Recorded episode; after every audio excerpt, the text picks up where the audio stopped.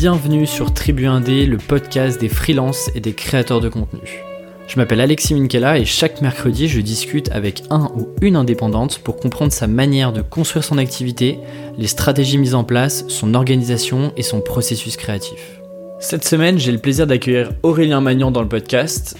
Je le connais depuis maintenant un an et il continue de m'impressionner encore aujourd'hui. En moins de 3 ans, il est passé d'une activité de freelance en solo à la création d'une agence de 13 personnes avec son associé Maxime Planchou. Leur agence s'appelle Elevate et ils sont spécialisés en analytics et data marketing. Alors Aurélien vous le dira mieux que moi dans le podcast, mais leur rôle est d'accompagner leurs clients à mieux comprendre le comportement de leurs propres clients pour leur proposer une meilleure expérience d'achat. Pour revenir à Aurélien, il commence le freelancing alors qu'il est en deuxième année d'études et tout est calculé chez lui, de ses différents stages au choix de ses missions jusqu'à son organisation. Et très vite, il va s'associer avec Maxime pour travailler sur de plus gros projets. Il passe donc d'auto-entrepreneur, puis SASU et enfin à la création d'Elevate. Avec Aurélien, on est revenu sur son parcours pro et les différentes étapes qu'il a traversées pour structurer son business aujourd'hui et donner quelques idées à certains et certaines d'entre vous. De mon côté, je suis en plein questionnement sur les prochaines étapes que je veux franchir en tant que freelance et cet épisode est une mine d'or d'idées pour moi, j'espère que ce sera aussi le cas pour vous. Pour vous préparer à ce qui arrive, on a parlé de ses premières missions en freelance et c'était pas vraiment gagné, de sa rencontre avec Maxime, son futur associé, qui a été décisif pour lui dans son aventure, et je lui ai posé beaucoup de questions sur leur début d'association, comment est-ce qu'ils répartissaient leur temps, comment est-ce qu'ils se répartissaient leurs clients, l'arbitrage de la facturation, bref, toutes les questions qu'on peut se poser quand on en a marre de travailler seul et qu'on aimerait bosser à plusieurs. Je l'ai aussi beaucoup questionné sur le modèle d'agence d'Elevate, comment est-ce qu'ils ont structuré l'agence, par où on commence lorsqu'on veut mettre en place des premiers process, comment arbitrer un recrutement entre un CDI et un freelance, comment se fixer des objectifs et se répartir les rôles à deux associés? Et puis quelle est sa vision long terme et quelles sont ses inspirations pour apprendre et progresser? Aurélien et Maxime vont aller loin, j'en suis sûr, alors j'ai hâte de les voir évoluer et je suis plus que ravi de vous proposer un échange aussi détaillé sur la transformation freelance vers agence. Comme toujours, si vous souhaitez avoir accès à d'autres ressources pour progresser en freelance, tout se passe dans la newsletter du podcast où je partage mes lectures du moment, les meilleurs contenus que je trouve sur internet et vous serez loin des articles bullshit qu'on retrouve un peu partout. Pour vous inscrire, c'est très simple, aleximinkela.com, le lien est en description et sur ce, je vous souhaite une très bonne écoute. Bonjour Aurélien. Ben, bonjour Alexis, enchanté. Bienvenue sur euh, Tribu Indé. Merci, ravi de pouvoir euh, participer. Je suis super content de t'avoir parce que hum, je pense que tu es le premier ex-freelance qui a aujourd'hui monté une agence et euh, une agence qui fonctionne plutôt bien, on va, on va y revenir. Parce qu'aujourd'hui, du coup, tu as cofondé avec Maxime, ton associé, une agence qui s'appelle Elevate Agency. Ouais. Est-ce que tu peux juste expliquer ton métier et ce que vous faites comme ça, pour la suite, on comprendra un peu mieux où est-ce que tu en es arrivé jusqu'ici. Ouais. Alors, il y a plein de manières, je pense, d'expliquer euh, le métier. Mais euh, si je devais euh, faire une explication simple, on va essayer ça. notre métier, c'est d'aider des grandes entreprises et des scale-up à mieux connaître leurs utilisateurs sur site et applications mobiles pour, in fine, leur servir une meilleure, une meilleure expérience sur ces services, sur leur site, sur leur application. Voilà. Comment on s'y prend euh, On va euh, implémenter sur ces sites et ces applications mobiles des outils qui collectent de la donnée, des solutions de web analyse, du X Analytics, etc. On va analyser ces données, donc on va analyser les parcours clients, on va analyser la performance des campagnes médias, etc. Comportement des utilisateurs. Tout à fait. Et euh, in fine, on va exploiter cette connaissance, cette compréhension des parcours euh, clients et des clients en eux-mêmes pour euh, lancer des projets qu'on appelle d'activation, c'est-à-dire des améliorations sur le site ou l'application mobile, des changements ergonomiques ou alors des campagnes médias mieux ciblées, adaptées à un moment de vie euh, pour l'utilisateur donné. C'est clair. Voilà. quand on s'était rencontrés, nous on s'est rencontrés la première fois il y a je pense un peu plus d'un an maintenant. Ouais. Et t'étais, enfin vous étiez déjà avec avec l'agence déjà bien en place. Et, et, moi, je voulais vraiment discuter avec toi parce que, en fait, certains euh, freelance euh, slash collectifs de freelance Mhm. euh, atteignent quand même très vite un plafond de verre. Ouais. Et en fait, euh, bah, soit t'as plus de temps disponible, soit bah, tes prix sont déjà beaucoup plus hauts que le marché et euh, tu peux pas non plus sans cesse augmenter tes prix et c'est de plus en plus compliqué après de, de, de récupérer des, des nouvelles parts de marché ou autre. Et puis le troisième, c'est que bah, si t'as envie de continuer de grossir, bah, du coup, tu es obligé de mieux structurer ton activité, mettre en place des process, euh, potentiellement automatiser certains euh, certains aspects du business. Mhm. Euh, c'est en partie ce que tu as réussi et ce que tu continues de faire aujourd'hui. Du coup, c'est pour ça qu'on va on va pas mal parler de ça. Avant de ça, euh, j'aimerais bien qu'on revienne un peu sur ton parcours parce que toi, tu as commencé en tant que freelance. Ouais. L'agence, elle est pas sortie de nulle part du jour au lendemain. Est-ce que tu peux nous raconter un peu ton parcours pour qu'on pour qu'on puisse comprendre cette progression là Typiquement, tu fais l'éthique ouais. juste après une prépa, c'est ça? Alors la prépa est dans l'école et dans l'éthique en fait il y a une prépa intégrée. Euh, donc effectivement pour faire simple, euh, donc j'ai fait un bac ES à l'issue duquel je suis venu à Paris pour faire éthique, qui est une formation en 5 ans sur tous les métiers de l'internet. Parce que toi du coup t'es pas du tout de Paris de base? Non, non, non, normand à la base, euh, issu d'une petite ville qui s'appelle Saint-Valery-en-Caux, absolument magnifique, je recommande. euh, 4500 habitants au bord de la mer un splendide. Ah oui, donc gros changement que tu viens, ouais. que tu viens sur Paris, quoi. Ouais, effectivement. J'avais fait une incursion un an quand même à Rouen, qui est un peu la grande ville de la région. Euh, donc je m'étais frotté aux villes, on va dire, un tout petit peu, mais euh, sans plus. Et effectivement, j'ai fait le grand bond euh, dans le cadre des études supérieures, comme ça arrive à plein de gens en fait. Hein. Euh, voilà, vers Paris. Donc pour faire éthique, euh, qui est une formation en 5 ans. Les deux premières années, effectivement, c'est une prépa, mais intégrée à l'école. Et ensuite, on a 3 ans euh, jusqu'à jusqu'à l'obtention du diplôme. Et globalement, éthique, c'est quoi? C'est une école plutôt d'ingé, plutôt d'info, plutôt les deux euh... Euh, bah, ça serait difficile à, à définir comme ça, euh, puisque l'école a pris le parti pris de pas en prendre. euh, elle recrute euh, des gens qui sont plutôt euh, profil euh, commerce, école de commerce, des gens qui sont plutôt profil tech, ingé, et des gens qui sont ni l'un ni l'autre. donc il n'y a pas vraiment cet esprit de sélection à l'entrée sur un cursus donné. et d'ailleurs, il n'y a pas non plus de spécialisation de filière au cours des cinq ans. Tu fais euh, tout le monde dans une promo fait la même chose durant les 5 ans. Il n'y a pas de master spécialisé en dernière année ou autre. Ah, d'accord, ok. Ouais, les 5 ans c'est la même chose pour tout le monde. Et donc on a des cours de design et du UX, etc. On a des cours de tech, développement, euh, développement front-end, back-end, développement d'applications mobiles, euh, du C, du C Sharp, euh, du Swift, de l'iOS, du HTML, du CSS, du JavaScript, du PHP, du HTML, etc. Et puis on a des cours de marketing, tous les sujets marketing possibles et imaginables, SEO, SIA, Analytics, DMP.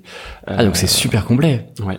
Alors c'est intéressant parce que euh, juste pour faire une aparté sur les écoles, c'est que tu vois de plus en plus d'écoles qui se et c'est un peu la mouvance de spécialisation, etc. Et donc euh, chaque école a son propre cursus, etc. Mm. C'est marrant de voir une école euh, qui du coup reste généraliste entre guillemets parce que c'est des sujets qui sont quand même assez pointus mais qui a ce du coup tu sors avec ce panel de compétences là quoi exactement bah, c'est le parti pris de l'école enfin s'il y en a un c'est celui-là c'est de dire on forme des profils pluricompétents c'est le terme qui revient tout le temps au cours des cinq ans, pour que les profils qui sortent de cette école puissent échanger aussi bien avec un développeur qu'avec un marketeur qu'avec un designer, et donc comprennent tous les enjeux, les métiers, les contraintes de chacun quand on se lance sur un projet web, pour intervenir de manière intelligente et, euh, de manière euh, efficace. Quoi. Si tu parles le même langage qu'un designer, parce que bien que tu sois marketeur, t'as toi aussi mis les mains dans Photoshop ou n'importe quel logiciel qu'on utilise maintenant, euh, bah t'es plus pertinent, ça va plus vite quoi. Tu mets des process plus intelligents en place. Et, et, alors toi, du coup, tu rentres dans cette école-là, donc euh, tu, tu balayes, euh, tu balayes ce champ de compétences-là. Euh, qu'est-ce qui fait que tu te retrouves à faire Il me semble que tu fais un premier stage et juste après ce premier stage-là, mm. donc en fait, t'as as quoi T'as 20 ans? Oui. Et c'est là où tu commences à faire du freelance. Déjà sur un sujet assez précis, il me semble, non? Oui, tout à fait. En fait, euh, ça c'est là on est en deuxième année euh, d'éthique à ce moment-là. En fin de deuxième année éthique, je suis obligé de faire un stage d'un peu plus de deux mois, deux mois et demi, trois mois dans l'agence, euh, dans une agence ou peu importe. D'ailleurs, ça peut être aussi un annonceur. Je choisis de le faire dans une agence qui s'appelle 55 qui est une agence cofondée par, à l'époque, une partie des cofondateurs sont partis depuis, mais six anciens dirigeants de Google Europe. Euh, agence en très forte croissance à l'époque et encore maintenant à ma connaissance, euh, qui fait de la data, donc exactement comme Elevate, et en l'occurrence beaucoup de web analyse. Tiens, tiens, comme par hasard. Donc je découvre le métier là-bas et je tombe complètement amoureux du métier. C'est vraiment une expérience euh, assez transcendante pour moi. Cette expérience chez 55, euh, je découvre des profils de très grande qualité, des gens issus des plus beaux cursus que tu puisses euh, imaginer, avec une vraie rigueur intellectuelle, de l'exigence, du sérieux, et en même temps une super ambiance. En gros, c'est travailler sérieusement mais sans vraiment se prendre au sérieux. Ça marche super bien. Euh, je me régale. Et donc à l'issue de ce stage euh, d'un peu plus de deux mois, je retourne sur les bancs de l'école et j'ai qu'une envie, c'est de continuer ce que je faisais chez 55 parce que j'ai senti que là j'avais touché du doigt un peu ma vocation, en tout cas un truc qui qui résonnait bien en moi. Et c'est des choses que tu faisais pas forcément, euh, c'est des choses que tu faisais pas forcément à l'école du coup. Exactement. Ouais. Euh, les deux premières années à éthique, étant donné que c'était euh, essentiellement pensé comme une prépa, il y avait quelques cours de web, mais très peu. On avait aussi des cours de sciences politiques, d'économie, etc.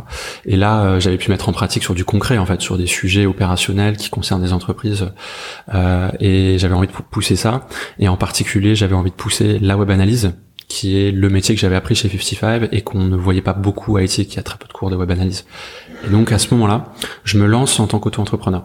Je monte le statut, euh, j'ai pas de clients, je sais pas comment ça marche, je sais pas si je vais faire un euro de chiffre d'affaires, euh, j'ai jamais fait, et je suis pas euh, issu d'une famille d'entrepreneurs loin de là. Personne. Oui, c'est ce que tu me disais. Euh, tout le monde est dans la fonction publique, je crois. Ouais. Enfin, c'est encore le cas, non Oui, c'est tout. sauf toi, du coup, maintenant. sauf moi.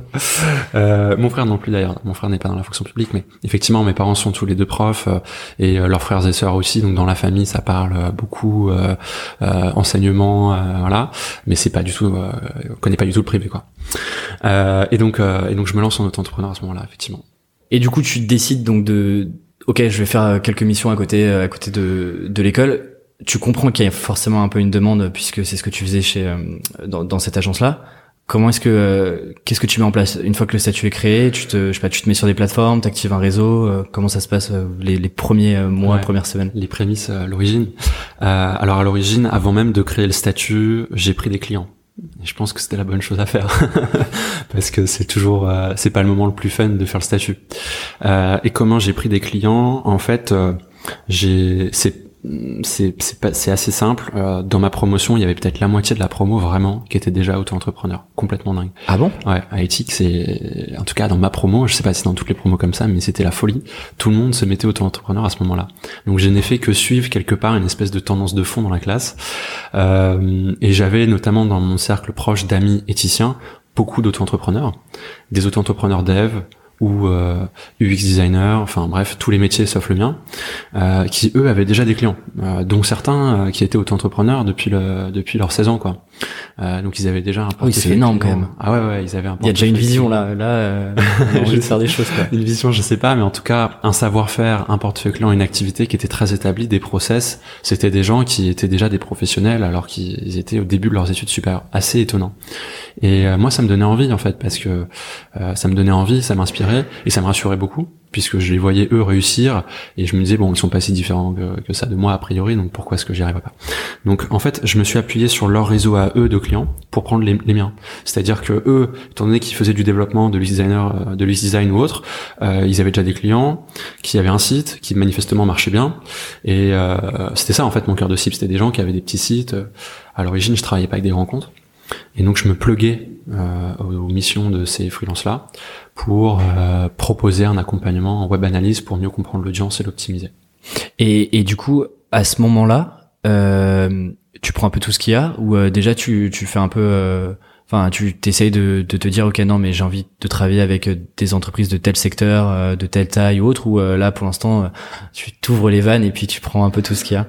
Ah bah honnêtement, je crois que quand tu te lances, tu, tu, tu prends tout. Hein. enfin, en tout cas, moi, j'ai tout pris. et prendre tout, ça voulait déjà dire pas prendre beaucoup. On va pas sentir, donc clairement, je prenais tout. j'ai dû avoir la première année peut-être trois clients. C'était c'était très minime l'activité. Hein. C'était et très poussif, très compliqué à vendre. Pourquoi? Parce que les gens sont pas euh, enfin tes clients euh, étaient pas réceptifs sur le discours, euh, sur la partie data, ou c'est juste qu'il y avait pas forcément de besoin à, ce moment-là? Bah, je pense que pour faire simple, mon métier n'est pas adapté à des petites entreprises ou très peu adapté, rarement adapté puisque le métier de la web analyse suppose d'avoir beaucoup de visiteurs sur son site, car pour faire de la web analyse, qui consiste à faire de l'analyse d'audience sur site, il faut que nos analyses soient statistiquement significatives, et le sous-jacent à ça, c'est avoir des gros volumes d'audience. Si t'as un gros volume d'audience, t'es une grosse entreprise avec une forte activité, tu travailles pas avec un tout petit freelance de 19 ans qui se lance, enfin c'est rare en tout cas. Et donc j'accompagnais euh, surtout, euh, on va dire des boulangeries du coin, pour faire simple, des petites sociétés qui se lançaient, et pour lesquelles mon accompagnement avait de la valeur, mais était très limité. Et c'était pas forcément leur top priorité. Donc ils ont été très gentils. Je les remercie du fond du cœur d'avoir accepté de me faire confiance. Euh, J'espère leur avoir apporté euh, de l'impact hein, dans leur activité. Mais c'est clair et net que euh, c'est pas là que j'avais le plus d'impact pour autant. Il est clair que euh, les métiers de la web analyse ont plus de sens sur un, un, grand groupe qu'une petite entreprise. Et du coup, donc ça, ça dure à peu près un an où on peut se le dire, tu, tu galères quand même un peu. Enfin, ouais. je fais pas non plus énormément d'argent. c'est ah, oui. plus, voilà, t'as envie de te tester aussi. Ouais. C'est l'année suivante que tu refais un autre stage euh, en agence? Exactement. Là, on est en troisième année du coup, l'année d'après, et en troisième année, on a un stage cette fois de quatre mois en agence. Donc, je vais chez Upsales, qui est une autre agence de web analyse concurrente de 55, pour voir comment marchent les autres maisons. Ouais, donc tu lâches pas le. Ah, là, tu sais que t'as envie d'aller Ouais. là-dedans, quoi. Je lâche pas le morceau, euh, je veux approfondir. Chez 55, j'avais vraiment approfondi la dimension technique du métier. Comment est-ce qu'on collecte de la donnée, qu'est-ce qu'un plan de marquage, comment je mets en place les trackers sur le site, qu'est-ce qu'un cookie, etc. Et chez Upsell, j'étais venu pour aller chercher plutôt la dimension business, analyse, donc exploitation de la donnée après qu'elle soit collectée, l'étape d'après dans le dans la chaîne de valeur, disons. Euh, et je me régale, je vois que c'est vraiment ce pourquoi je suis fait. L'agence me donne de plus en plus de responsabilités au cours de ces quatre mois, à, à tel point qu'à la fin, je réponds à un appel d'offres euh, tout seul pour euh, l'UNICEF en anglais avec des calls aux US et autres. C'est énorme. Euh, ouais, c'était vraiment top. Euh, une super expérience. Merci d'ailleurs à, à l'équipe dirigeante de cette agence pour cette confiance parce que ça m'a donné des ailes. Et, euh, et ouais, donc là, je confirme un peu l'essai. Je vois que j'adore. Ça me permet de professionnaliser aussi euh, mon approche et donc de renforcer ma pratique en tant qu'auto-entrepreneur. Et à l'issue de cette troisième année, je suis prêt à accélérer. Et c'est là que un événement assez marquant, euh, je pense, arrive. L'événement marquant, c'est c'est l'arrivée de quelqu'un dans une promotion, dans ma promotion éthique, qui deviendra mon associé, euh, Maxime Planchou, qui lui, avant de faire éthique, a fait Supinfo, euh, qui arrive en troisième année donc, et euh, qui était déjà auto-entrepreneur en tant que développeur freelance. Et euh, je lui parle vraiment technique, du coup, là, pour Ouais, le coup. Complètement. Complètement technique, avec une activité qui marche bien mieux que la mienne en auto-entrepreneur. Plus pro, euh, c'est faire un devis correctement, c'est mettre les bonnes mentions légales, c'est faire une facture. Euh, euh, moi, j'étais euh, j'étais un peu à l'arrache là-dessus. Euh, et donc, lui vient en me donnant un coup d'accélérateur. En fait, c'est je lui parle du métier. Il tombe complètement amoureux du métier, comme moi je suis tombé amoureux du métier quand je suis chez 55. Il me dit ah mais c'est génial. Il est très comme ça, Maxime. Ah mais c'est génial. Ah bah vas-y, euh, go, euh, on teste ensemble. euh, on voit si à deux c'est mieux. J'ai envie de tester. Et ça accélère tout quoi. Le fait d'avoir une deuxième personne avec toi change beaucoup les choses. Et alors ça, ça m'intéresse vachement parce que ces duos, trios, bref, bosser en équipe, c'est des sujets auxquels je réfléchis pas mal. Vous avez quand même, est-ce que euh, vous avez quand même votre scope de compétences euh, chacun euh, qui est bien défini ou vous faites aussi plus ou moins euh, la même chose et donc euh, co- co- comment ça se passe, euh, comment vous répartissez un peu au tout début euh, C'est euh, vous travaillez sur les missions tous les deux Mm. euh, et donc euh, vous bossez, vous avez un client et donc vous partagez le temps, vous bossez tous les deux ou euh, vous avez chacun vraiment votre euh, votre je dirais vos compétences et donc personne empiète sur l'autre quoi. Mhm. Euh, alors les trois premiers mois, les trois six premiers mois, on fait absolument la même chose tous les deux. Et c'est plus euh, les deux premiers mois, c'est plus moi qui lui transmets euh, ce que j'ai appris, puisque lui euh, est un très bon auto-entrepreneur technique en développement, mais il découvre la web analyse. Donc sur les premières missions, je lui transmets tous mes documents, toute la méthode que moi je mets en place, je lui présente comment moi je travaillais. Lui me fait plein de feedback, me pose plein de questions. Et quand on commence à travailler ensemble, je suis un peu moteur, je suis un peu lead, et lui m'aide en fait. Et au bout de une à deux missions, bon, il a tout pigé hyper vite, euh, et donc il est complètement au même niveau que moi de, compétences très très vite. Et ensuite, ben, c'est très simple, on se partage nos clients, c'est-à-dire que on fait ensemble les rendez-vous commerciaux. On fait ensemble les devis, c'est-à-dire qu'on discute le prix, on discute l'approche, l'intelligence de l'accompagnement, etc. Et ensuite, quand on exécute, euh, au tout début, on travaille tous les deux en même temps, on faisait la même chose ensemble, on travaille sur le même document, sur le même plan de marquage, sur la même analyse, pour euh, vraiment s'assurer que la méthodologie est partagée entre nous deux, qu'on qu'on a un peu une forme d'homogénéité dans l'accompagnement. Et au bout d'un moment, bon, euh, quand on a 5-6 clients, c'est plus vraiment euh, tenable. Et donc là, on se partage les clients. Parce que tu parles plusieurs fois de la de méthodologie. Ouais. Je pense que t'es un des rares freelances qui me... parce que t'avais quoi T'avais deux ans en freelance là pour l'instant? Ouais. Enfin même, Même pas pas, hein. temps plein quoi. Ouais. euh, Et déjà tu parlais de méthodologie. Ouais. Euh, elle, elle te vient. Enfin c'est-à-dire que tu mets en place vraiment une vraie méthode pour accompagner tes clients que tu euh, marketes entre guillemets. Enfin tu les présentes en rendez-vous client. Elle te vient d'où cette méthodologie? Euh, bah, elle me vient de 55 et d'Upsales à l'origine. Euh, eux étaient très méthodos. Euh, dans euh, les six cofondateurs, il y avait quand même une vraie culture du conseil, euh, un peu au sens conseil en stratégie, tu vois, à la McKinsey BCG, où la méthodo vaut tout en fait. C'est ça qui fait l'intelligence, euh, entre autres. Enfin, en tout cas, c'est une bonne approche pour réussir l'émission. Euh, donc eux m'ont inculqué ça, et moi, je suis quelqu'un d'assez scolaire. Euh, Maxime un peu moins, mais moi oui. Et donc, je suis un peu euh, le maniaque de, il faut que ce soit organisé. Carré. Il y a Ouais. pas de. On, y a pas. On laisse pas de place à l'inconnu quoi. Pas trop, ouais. du style, les premiers calls, les premiers calls avec les clients, euh, c'était une heure de préparation avant. Euh, ok, s'il nous dit ça, qu'est-ce qu'on dit Si ceci, si cela. Bon, ça marche plus du tout comme ça maintenant. J'ai compris que ça servait à rien. Mais très souvent, euh, c'est marrant. Je fonctionne à l'inverse de mon associé. Du coup, c'est super parce qu'on est très complémentaires.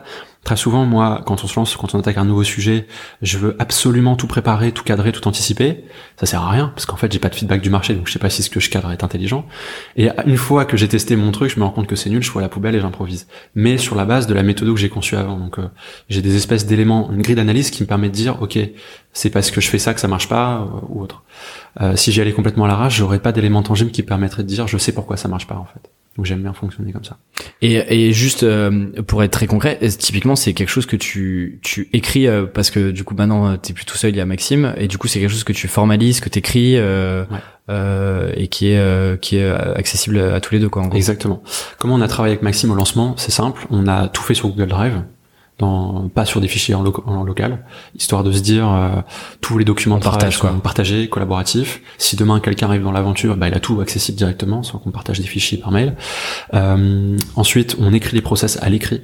On a une vraie culture de l'écrit dans la boîte. On fait pas de réunion, zéro réunion à Elevate encore aujourd'hui. C'est vrai? Ouais, zéro réunion. Donc, ok, euh, on, va en, on va en reparler, ça m'intéresse, faut pas que je perde euh, cette question. euh, tout est tout est à l'écrit euh, pour partager l'information. L'oralité, bah, il suffit de regarder l'évolution de l'humanité. On est passé d'une espèce de société orale à l'écrit en fait, et c'est là qu'on a pu structurer les choses. Et les entreprises qui sont structurées sur un mode de communication, collaboration orale ne performent pas. donc il faut écrire. Et donc tout est écrit. Ouais. Euh, et donc dès le début, dans le Drive, on fait des fiches Google Doc avec la méthodologie pour tel projet. On écrit les étapes projet, comment on s'y prend, 10 pages par projet. Et... ok. Voilà. Et donc tout ça, euh, il faut se dire, euh, enfin, on a l'impression que là t'es à temps plein. En fait, tu fais ça quand même à côté de, de tes études parce qu'il faut quand même décrocher le diplôme. Là, pareil, les clients, tu les tu les trouves toujours par ce réseau éthique, ces autres freelances ou, ou je sais pas, il y a, y a d'autres sujets sur lesquels tu arrives à choper des clients? Alors il y a le réseau d'éthique et puis aussi les plateformes de freelance sur lesquelles je me suis très mis de vie, très vite mis, euh, Malte, crème de la crème, euh, etc., qui m'ont apporté beaucoup de clients. Ça, ça a bien marché. Euh, c'est les deux canaux. Ouais. Ok. Et t'arrives à te, t'arrives quand même à te motiver euh, en plus de l'école, euh, de euh, parce que du coup tu bosses quoi le week-end, le soir. Mm. c'est pas, enfin ça tu le tiens jusqu'à du coup ta dernière année où là tu fais, tu vas chez l'annonceur il me semble. Ouais chez euh, oui SNCF. Voilà, Voyage SNCF. Ouais. Euh, pareil là, ce qui est, enfin quand, quand on discutait ensemble, ce qui était, euh, ce qui était vraiment intéressant, c'est que il y avait toujours une démarche de pourquoi est-ce que euh, je vais dans cette boîte-là, pas juste pour le nom, mais euh, peut-être que tu peux m'expliquer. Il y a vraiment une vraie stratégie à chaque fois où tu vas prendre du knowledge très particulier dont tu as besoin parce que tu vas encore un peu plus loin et tu sais qu'après tu en auras besoin. Tout à fait. T'as tout compris. Alors effectivement, en quatrième année, toujours un, à nouveau un stage à faire, euh, étant donné que je suis toujours IT. Chaque année, on avait un stage à faire. Cette fois de six mois. Chaque année, le stage est plus long. Et euh, là, je me dis bon, deux, deux expériences en agence très bien. Tu vois un peu comment ça fonctionne. J'ai pu un peu voir euh, différentes facettes du métier. J'ai pas tout vu clairement, mais j'ai pu voir un peu. il serait peut-être temps de comprendre comment fonctionnent mes clients. Et donc, je veux aller chez mes clients en stage.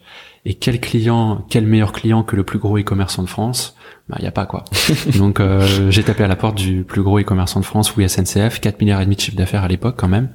Euh, quelque chose comme plus de 10 ou 15 millions de clients encartés, c'est-à-dire qui ont un programme de fidélité ou qui sont dans la base CRM, donc sur lesquels on a une très forte connaissance client, donc avec lesquels on peut faire beaucoup d'actions marketing, beaucoup d'analyses. Donc une vraie richesse de données, un gros volume d'audience, un gros volume de chiffre d'affaires, plein de choses à faire.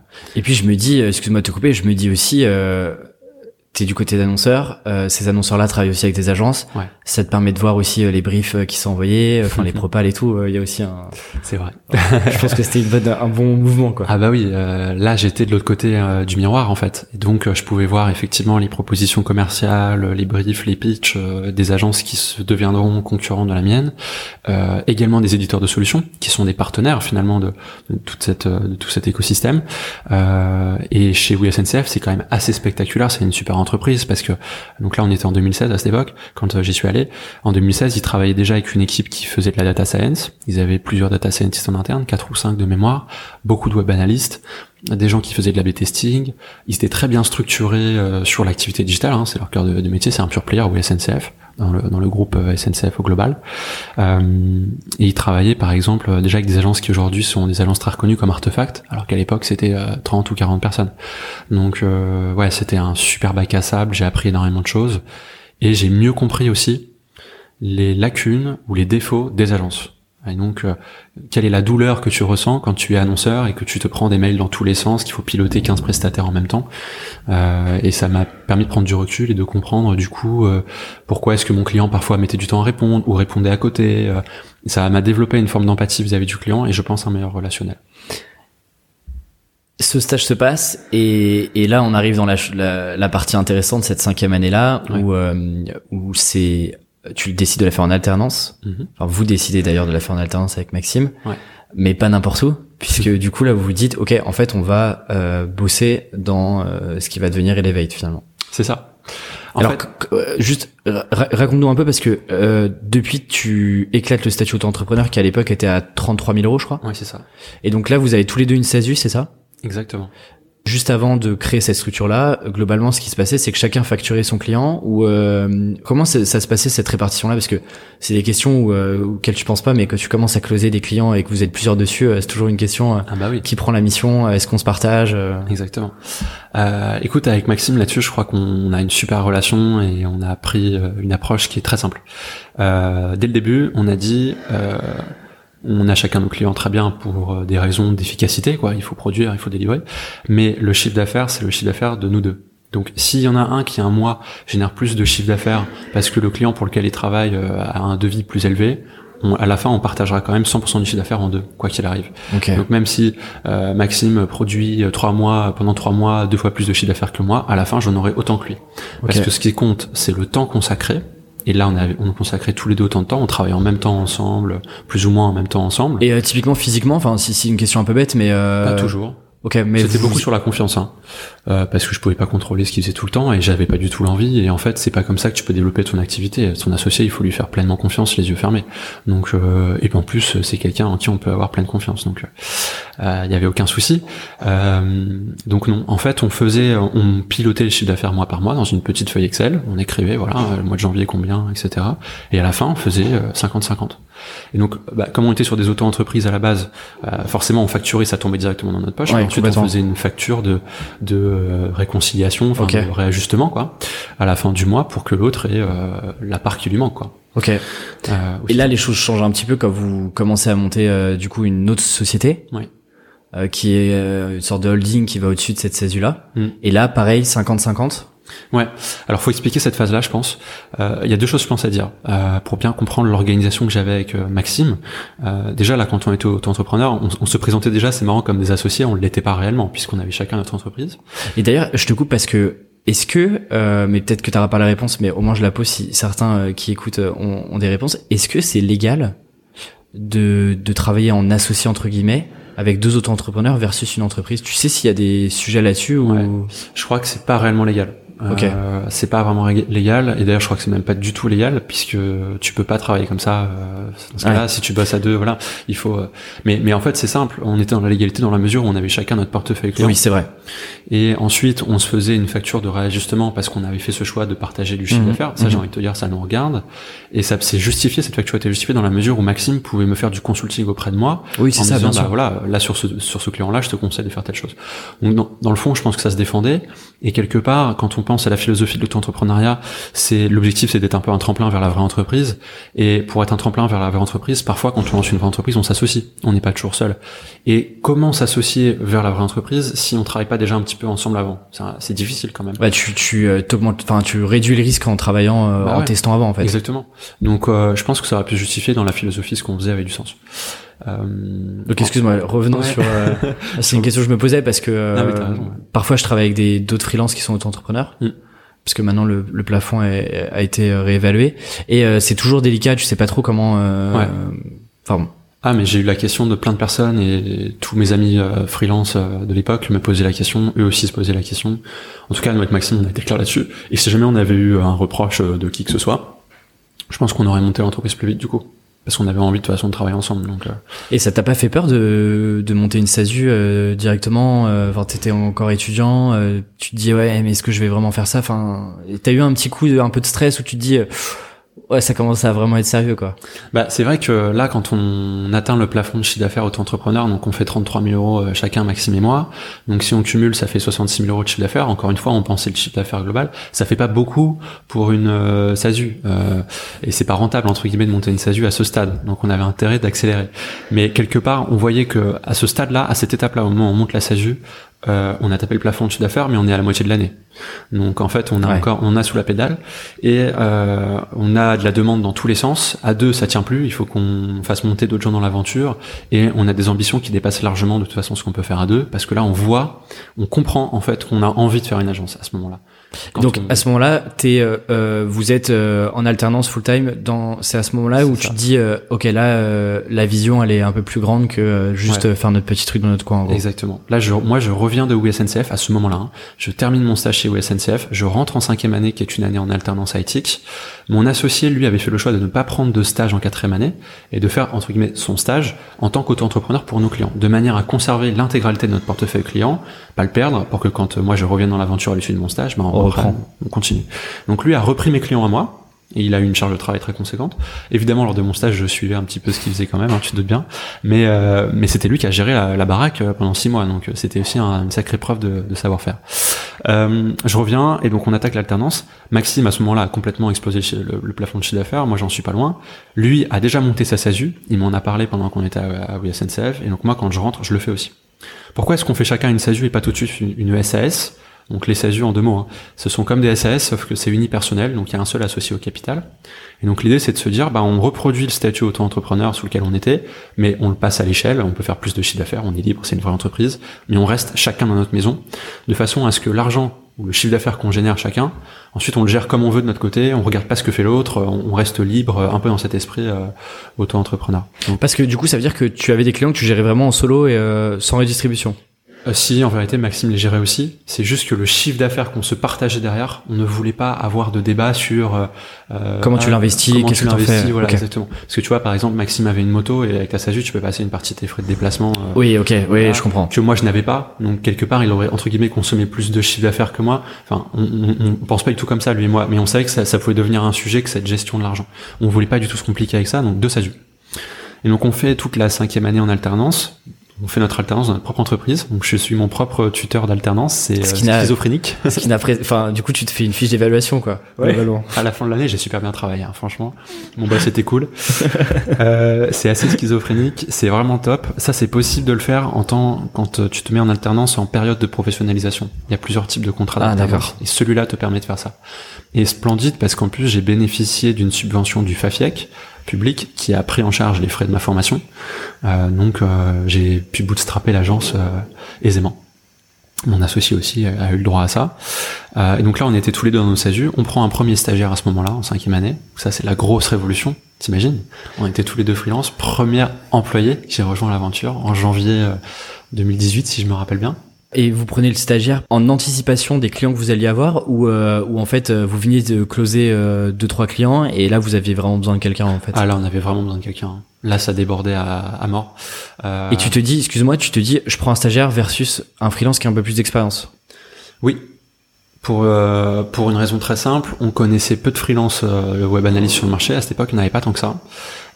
ils n'avaient pas le niveau de disponibilité qu'on attendait. Nous on voulait quelqu'un temps plein et surtout, on était clairement dans l'optique là de monter une agence. Donc les premières personnes sont tes key people. Ah oui, c'est eux qui accélèrent et mettent un gros coup d'accélérateur euh, dans ton aventure. Et on voulait investir dans l'avenir avec des gens de grande qualité et à qui on pourrait donner des vraies responsabilités. Donc le stagiaire, euh, quand il est venu chez nous, il n'était pas stagiaire, c'est il était consultant au même titre que Maxime et Aurélien, et euh, avec le même niveau de responsabilité presque, parce que dès le premier jour, il avait un portefeuille de clients alors qu'il savait pas faire.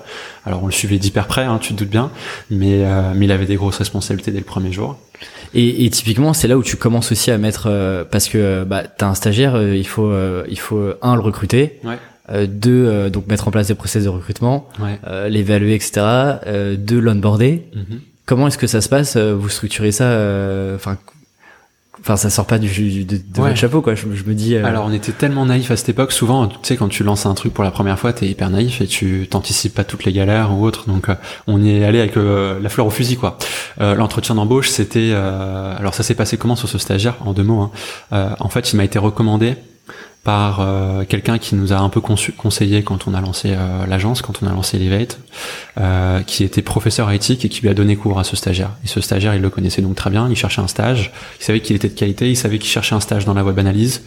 C'est un stagiaire qui faisait un MBA, donc qui avait déjà été professionnel avant. Ah oui, donc là, le fit parfait. Le fit était nickel, on a eu une chance de fou. donc je l'ai rencontré et l'entretien d'embauche, c'est une discussion de 30 minutes là dans nos bureaux en lui présentant le job et à la fin, bon bah tu démarres demain. tu vois, c'était ça. Euh, et on a eu du bol du coup qu'il soit excellent, mais quelque part, quand c'est aussi naturel que ça, quand tu peux en arriver à avoir une discussion naturelle et où naturellement les choses se font sans inquiétude, sans euh, question pour creuser, pour se dire ah tiens je vois tel et tel red flag, c'est finalement que c'est la bonne personne c'est toujours une affaire d'humain, euh, le consulting B2B. Et là, ça a super bien fité. Il est toujours chez nous, ce, consultant, Thomas. Il est excellent, c'est un consultant senior. Il est meilleur que moi, je pense, à ce jour en analytics, c'est même sûr. Euh, c'est une pépite. Alors, ah, on peut dire qu'il y a eu un bon recrutement dès le début, quoi. Ouais, là, il est bon en recrutement. Hein. ouais, je vois ça, ouais. quelques conseils. Bon après, euh, rassurez-vous, euh, chers auditeurs, on a structuré les choses et maintenant il y a un vrai process hein, de recrutement. Mais c'est vrai que le premier euh, n'était pas très rigoureux. Et, et du coup, euh, donc là il y a quand même la holding qui est créée ou, vous êtes encore sur deux SASU chacun À ce stade, on est sur deux SASU. Donc le stagiaire est hébergé dans une des deux SASU et l'autre fait une facture de, de réconciliation comme d'habitude hein, pour équilibrer les coûts. Et on va monter la SAS. Donc la vraie société Elevate que nos clients connaissent aujourd'hui, euh, à la fin de notre alternance, donc en janvier 2018 en gros, pour faire simple, donc il y a deux ans. Euh, parce qu'à ce moment-là, on se dit ça serait quand même plus simple d'héberger euh, tous les salariés, toute l'équipe qu'on va recruter, qu'on s'apprête à recruter, euh, dans une seule et même entreprise, plutôt que de se faire des factures de réorganisation dans tous les sens. Euh, et on voulait aussi qu'il y ait une seule marque, une seule entreprise qui facture, quoi plutôt que deux SAS, deux SASU. C'était très bizarre. Les, clients nous posaient tout le temps des questions. Vous vous appelez Elevate, mais c'est euh, Data Driven qui me facture ou je ne sais quoi. Pourquoi? Donc voilà. On fait ça à ce moment-là. Et donc nos deux SASU deviennent actionnaires à 50-50 euh, de la SAS. Euh, et nos SASU deviennent du coup des holdings. Ok, donc là, donc là, l'aventure démarre et tu prends. Euh, donc pareil, je te repose la question parce que euh, je discutais avec euh, Andrea que tu connais de chez Eskimos, oui. Qui me disait que lui avait commencé, donc lui aussi était freelance et avait commencé par travailler avec d'autres freelances. Alors toi, tu me disais effectivement que compliqué de trouver des freelances sur des sujets de data, etc. Mais du coup, vous prenez quand même le risque euh, enfin le risque entre guillemets de tout de suite recruter. Euh, vous dites les, les, les, premières personnes avec qui on veut travailler, euh, on va les recruter en CDD ou CDI, peu importe, mais mhm ça devient des salariés quoi. En gros. Oui. Alors on n'a jamais fait de CDD dans notre métier. Euh, la rareté des profils euh, fait que ce serait assez suicidaire pour un employeur de, de prendre un CDD.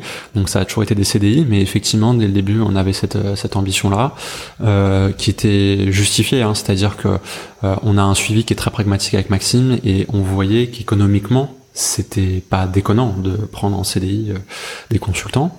Et, euh, et, quelque part si tu lances dans une agence c'est comme ça qu'il faut fonctionner. Enfin sinon tu fais un collectif de freelance tu fais autre chose mais à partir du moment où tu veux garantir à tes clients une méthodologie un savoir-faire une expertise sur les sujets data il faut que tu puisses investir dans tes collaborateurs euh, penser long terme avec eux. Et tu peux faire ça qu'avec des gens qui signent une espèce de contrat longue durée avec toi. Et ça c'est le CDI finalement donc euh, ça ne nous empêche pas pour autant de collaborer ponctuellement avec des freelances. J'y vois euh, de vraies vertus, mais sur des cas de figure très spécifiques que je peux te présenter d'ailleurs. Bah vas-y, vas-y. Euh, les cas de figure très spécifiques sont les suivants. C'est lorsqu'on souhaite lancer de nouvelles offres chez Elevate. Par exemple, actuellement, on est en train de lancer une offre en data engineering, qui est un sujet un peu plus avancé, qui est un peu la suite logique de la web analyse, de la B-testing et du dashboarding, qui sont aujourd'hui nos trois activités cœur de métier. Euh, et donc le data engineering, pour nous, c'est un nouveau territoire. Les deux associés, Maxime et moi, le comprenons bien. On a pu le mettre en pratique sur quelques clients. Aujourd'hui, on veut passer à l'échelle et on veut des experts. Sauf que recruter tout de suite un consultant senior, un manager ou je ne sais quoi de cette profession-là, alors qu'on a un portefeuille client non établi, une offre en cours de construction, euh, et qu'on n'a pas vraiment d'atout euh, finalement à défendre auprès d'un consultant senior à ce jour, me paraît un peu périlleux. Et donc on va s'appuyer sur des freelances qui vont être moteurs sur le développement, qui vont nous appuyer euh, et nous aider à construire la méthodologie. Eux, ils sont gagnants parce qu'ils bénéficient du tremplin Elevate la marque Elevate, euh, des clients de grande valeur, on travaille des grands comptes, euh, donc des missions assez pérennes. Et nous, on, travaille avec eux sur une construction d'expertise commune. Euh. ça, vous avez la construction d'expertise, vous rodez votre méthodo. Ouais. vous récupérez aussi des premières références avant de. En fait, vous réduisez votre risque de prendre quelqu'un euh, à temps plein euh, qui va un vous coûter de l'argent, Mhm. de euh, peut-être pas être à l'aise tout de suite et donc du coup euh, Ouais. Collaboration euh, pas forcément idéale. Tout à fait. Et puis ça permet de répondre, d'apporter une réponse rapide à, nos clients. Alors ils nous appellent, ils nous disent, euh, euh, voilà j'ai tel projet, j'ai besoin de réunifier ma donnée à un cas de figure. Euh, Sephora qui va nous appeler pour nous dire, voilà je comprends très bien le parcours de mes clients en ligne, je comprends très bien le parcours de mes clients en boutique physique, mais j'arrive pas à savoir les clientes qui viennent en ligne, j'arrive pas à savoir si c'est elles qui viennent ensuite en boutique physique ou ce sont des personnes qui n'ont rien à voir. Comment j'identifie qu'une même personne a visité mon site puis ma boutique ou l'inverse? Donc cet enjeu de réconciliation des parcours online-offline, c'est le data engineering qui, qui permet d'adresser ce problème. Et euh, ils nous appellent avec ce problème et ils nous disent est-ce que vous avez une ressource tout de suite? Bah non.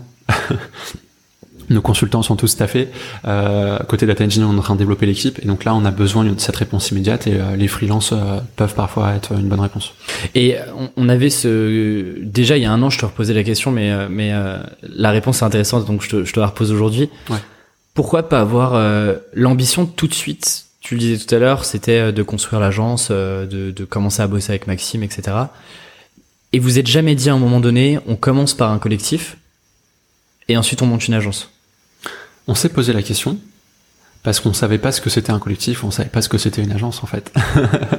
si on avait su, on aurait tout de suite dit go agence. D'ailleurs, dès qu'on a compris, on on est allé vers l'agence. Si tu veux, bon déjà moi j'avais 19 ans, Maxime en avait 20, il a un an de plus que moi, on découvre tout au moment où on commence à faire du freelance. Euh, on n'a pas du tout de- d'expérience professionnelle, on découvre vraiment tout, ce qu'est une facture, ce qu'est un client, quelle est la relation, etc. Donc comprendre les mécanismes de fonctionnement d'une agence ou d'un collectif est difficile. Euh, donc au début on s'est posé la question, mais c'est vrai que très vite on a vu qu'on était fait pour aller vers l'agence, on s'en est rendu compte assez euh, assez spontanément et par la force par la force des choses sans doute, euh, surtout en particulier vu la manière avec laquelle on travaillait en fait. On s'est mis à faire des process, on pensait attends il faut que des personnes nous rejoignent, il faut qu'on propose à des consultants de nous rejoindre. Et ça c'est pas un collectif en fait. Le collectif si on se met tous au même niveau, à plat, euh, il y a peut-être moins de rigueur dans les process, dans une organisation structurée. Et, et voilà. C'est des électrons, même si c'est un collectif qui est réuni sous une même bannière, ça reste des électrons libres euh, qui vrai. sont euh, freelance et donc chacun aussi a l'opportunité de venir, partir, Exactement. prendre des clients ou pas en etc. Exactement. Alors qu'avec Maxime, nous, il était très clair dès le début que euh, on va pas chasser sur, euh, euh, enfin, on va pas commencer à s'associer avec en plus quelqu'un d'autre sur un autre projet. Euh, quand on a dit, ok, quand on s'est tapé dans la main et qu'on a dit on fait de la web analyse et du de la data au sens large, euh, c'était que ça, tous les deux, et on faisait rentrer personne d'autre au début. Ensuite, on a fait rentrer une autre personne dans l'équipe. Et voilà. Donc, effectivement, contrairement à un collectif on peut peut-être être tenté parce que ça nourrit euh, plus l'individu euh, de se lancer sur plein de projets en parallèle. Là, c'était pas compatible avec notre état d'esprit, effectivement. Et euh, après, j'ai vraiment envie qu'on... Parce que votre modèle, même si c'est un modèle agence, il reste quand même très très différent des agences un peu plus traditionnelles. Ouais. Mais avant de parler de ça, moi je, je voudrais te poser une question sur... Tu vois, quand tu te lances en freelance, généralement, euh, soit tu as envie d'avoir plus de temps pour toi, soit en fait euh, tu as envie de, euh, ouais, de monter des projets, de gagner plus d'argent, de choisir tes clients, etc. Toi, déjà, pourquoi est-ce que tu t'es, euh, je t'ai pas posé, j'aurais dû te poser la question avant. Pourquoi est-ce que tu as voulu te lancer en freelance euh, au-delà de développer des compétences? Il y avait un autre enjeu un peu plus long terme ou pas du tout? C'était pour apprendre. C'était, ça a toujours été mon moteur et je pense que ça le restera toujours. Et c'est pas pour rien que j'ai choisi le conseil et que le conseil me passionne et j'adore ça. C'est vraiment un plaisir. Euh, c'était pour apprendre. Je pense que euh, se lancer en, freelance pour moi, ça permettait de répondre à plein de questions que j'avais. Je me posais plein de questions sur euh, le monde professionnel. Euh, à l'issue de ce stage chez 55, je me posais des questions sur mais comment tu travailles avec un client? Parce que j'avais pas de client à charge. hein, J'étais vraiment stagiaire pour le coup. Euh, je travaillais pour des clients, mais j'avais pas la relation client en direct. Je me posais plein de questions sur qu'est-ce qu'une facture, euh, comment est-ce que je vends une mission de data, comment est-ce que j'organise une équipe, et mon manager, comment il fait pour savoir ce que je fais au moment où je le fais, comment il fait pour me manager, lui comment il fonctionne, c'est quoi ses objectifs? Je me posais toutes ces questions en fait. Pour, euh, pour en avoir la réponse, il fallait que je me prenne en main et que je me lance moi-même dans le grand bain, quoi, et que je prenne des missions. Donc c'était pour apprendre plein de choses, répondre à toutes mes questions. Est-ce que t'as pas eu peur de t'enfermer que tu tu t'es dit ok maintenant on va on va s'associer avec Maxime, on va créer l'agence, Ouais. on va structurer tout ça, on va recruter des gens, on va mettre en place des process. T'as- T'as eu un moment où tu t'es dit euh, euh, bah ok euh, j'ai peur de j'ai peur de perdre ce que j'avais un peu en freelance où euh, j'étais un peu aussi électron libre même si t'as- tu commences à voir Maxime. T'as pas trop eu cette euh, cette période là où, t'as un peu hésité quand même? Ben en fait euh, non, parce que j'ai envie de dire, entre le moment où je suis passé d'auto-entrepreneur à SASU, rien n'a changé. Tu vois, oui, c'est vrai que la transition était assez flat, quoi. Ouais, en fait, euh, c'est juste que voilà, j'ai passé le plafond de chiffre d'affaires et il faut que je continue. Il faut continuer, ouais. Donc, c'est quoi la next step? On passe au level d'après, c'est la SASU. Et j'ai pas vu de changement à ce stade-là, à part que, oulala, il faut se faire un bilan en fin d'année avec le comptable, il faut prendre un comptable. Euh, maintenant, euh, tu as la TVA qui rentre en ligne de compte parce qu'à cette époque, il n'y avait pas de TVA puisqu'à 32 000 euros de chiffre d'affaires, tu, tu tapes pas la TVA en auto-entrepreneur. Alors maintenant, il y a la TVA en auto-entrepreneur. Alors je sais pas si à cette époque non. Donc c'était tout hors taxe. d'ailleurs. Tout hors taxe. Euh, donc oui, il y avait quelques petits changements d'ordre gestion d'entreprise, mais mhm. euh, sinon non, rien n'a changé. Et je, au contraire, j'avais pas du tout peur, j'avais hâte. Euh, j'étais, j'avais trop hâte quoi. J'étais hyper fier de, de, de monter ma SASU. Euh, ça ne change rien parce qu'en fait si tu veux je pense pas avoir l'expérience du freelance euh, euh digital nomade ou euh, qui travaille à oui, vrai. Mm. je dis pas que tous les freelances sont comme ça du tout hein, mais il y a une partie de, une partie des freelances qui font le choix de se mettre sous ce statut là pour avoir cette vie sympa de je travaille où je veux quand je veux etc c'était pas du tout mon cas en fait. C'est à dire que moi le week-end je ne travaillais pas. Bon je mens un peu en fait si parce que j'avais pas le temps. Enfin j'étais surchargé. Mais le moins possible et j'avais pas cet objectif-là de travailler le week-end et je m'en réjouissais pas. Je voulais travailler en semaine, avoir des rythmes euh, de travail ordinaires. Euh. Ouais, des choses assez classiques. Euh, enfin, reproduire un modèle un peu salarial, mais en étant maître un peu de tes décisions, de, de, ce que tu as envie de, de faire, etc. C'est ça. Un truc hybride entre le, le full freelance idéal, même si encore une fois, avec tous les gens qui sont déjà passés sur le podcast, c'est loin d'être la réalité des gens qui sont en digital nomade, mais c'est sûr. Le modèle agence, du coup, on, je le disais juste avant, euh, il reste encore un peu bancal aujourd'hui. En, mhm. tout cas, les agences traditionnelles. Hein. Ouais. Euh, toi, qu'est-ce que tu avais spoté? Qu'est-ce qui, qu'est-ce qui allait pas dans les agences euh, Parce que tu me disais, voilà, on a pris, on a pris tout ce qu'il y avait de bien dans les agences traditionnelles et on a spoté tous les points noirs et puis on les a taclés un par un pour faire Elevate, en gros. Ouais. Alors le modèle des agences, le modèle des agences est-il bancal? Je ne sais pas. je ne sais pas si j'irai jusque là. C'est un peu un peu radical, mais euh, mais oui effectivement, euh, ce que tu dis en revanche est juste. Euh, ce qui nous a motivé à lancer Elevate, c'est plein de choses. C'est un que l'activité débordait sur ce qu'on pouvait faire à deux. Il y avait que 24 heures dans une journée et que 7 jours dans une semaine. Euh, nos ambitions dépassaient ce qu'on pouvait faire à deux, c'est-à-dire qu'on avait tout de suite l'idée d'une offre de service, d'un accompagnement intégré sur toute une chaîne de valeur data, et ça, ça supposait d'avoir des expertises différentes, et à deux, on ne pouvait pas avoir toutes les expertises attendues. Donc il allait falloir qu'on embauche ou qu'on recrute ou qu'on fasse monter à bord des gens qui avaient des compétences qu'on n'avait pas et qu'on n'aura sans doute jamais. Euh, et Surtout si tu vas avoir des grosses missions avec euh, beaucoup plus de budget euh, et des beaucoup plus stratégiques, généralement tout seul c'est quand même compliqué aussi. Tu ah Oui, c'est même complètement utopique. c'est pas possible d'accompagner comme on le fait désormais, un EDF, un Peugeot, un Sodexo, un Massif, euh, si on est deux, quoi. C'est absolument impossible. Sur des projets ambitieux qui ont vocation à transformer l'entreprise pour être plus customer-centric, mieux connaître les clients et leur servir une meilleure expérience client, qui est une super promesse, je trouve, ça c'est pas possible à deux, quoi. C'est pas sérieux. Donc euh, il faut il faut avoir une vraie équipe. Euh, et puis le troisième point, tu as tout à fait raison, c'est Maxime et moi, on est allé euh, chez des agences concurrentes. Maxime est allé chez Converteo. Moi, je suis allé chez 55 et chez Upsales. Donc, on a euh, une belle vision un petit peu de, des pratiques euh, de nos agences concurrentes. Honnêtement, ce sont de très belles agences. Je suis pas du tout là pour les critiquer. Mais on voyait aussi que dans l'expérience collaborateur et sans doute dans l'expérience client, en tout cas dans ce qu'on voyait comme friction mmh, dans les relations avec les clients, il y avait des choses à améliorer ou à faire différemment.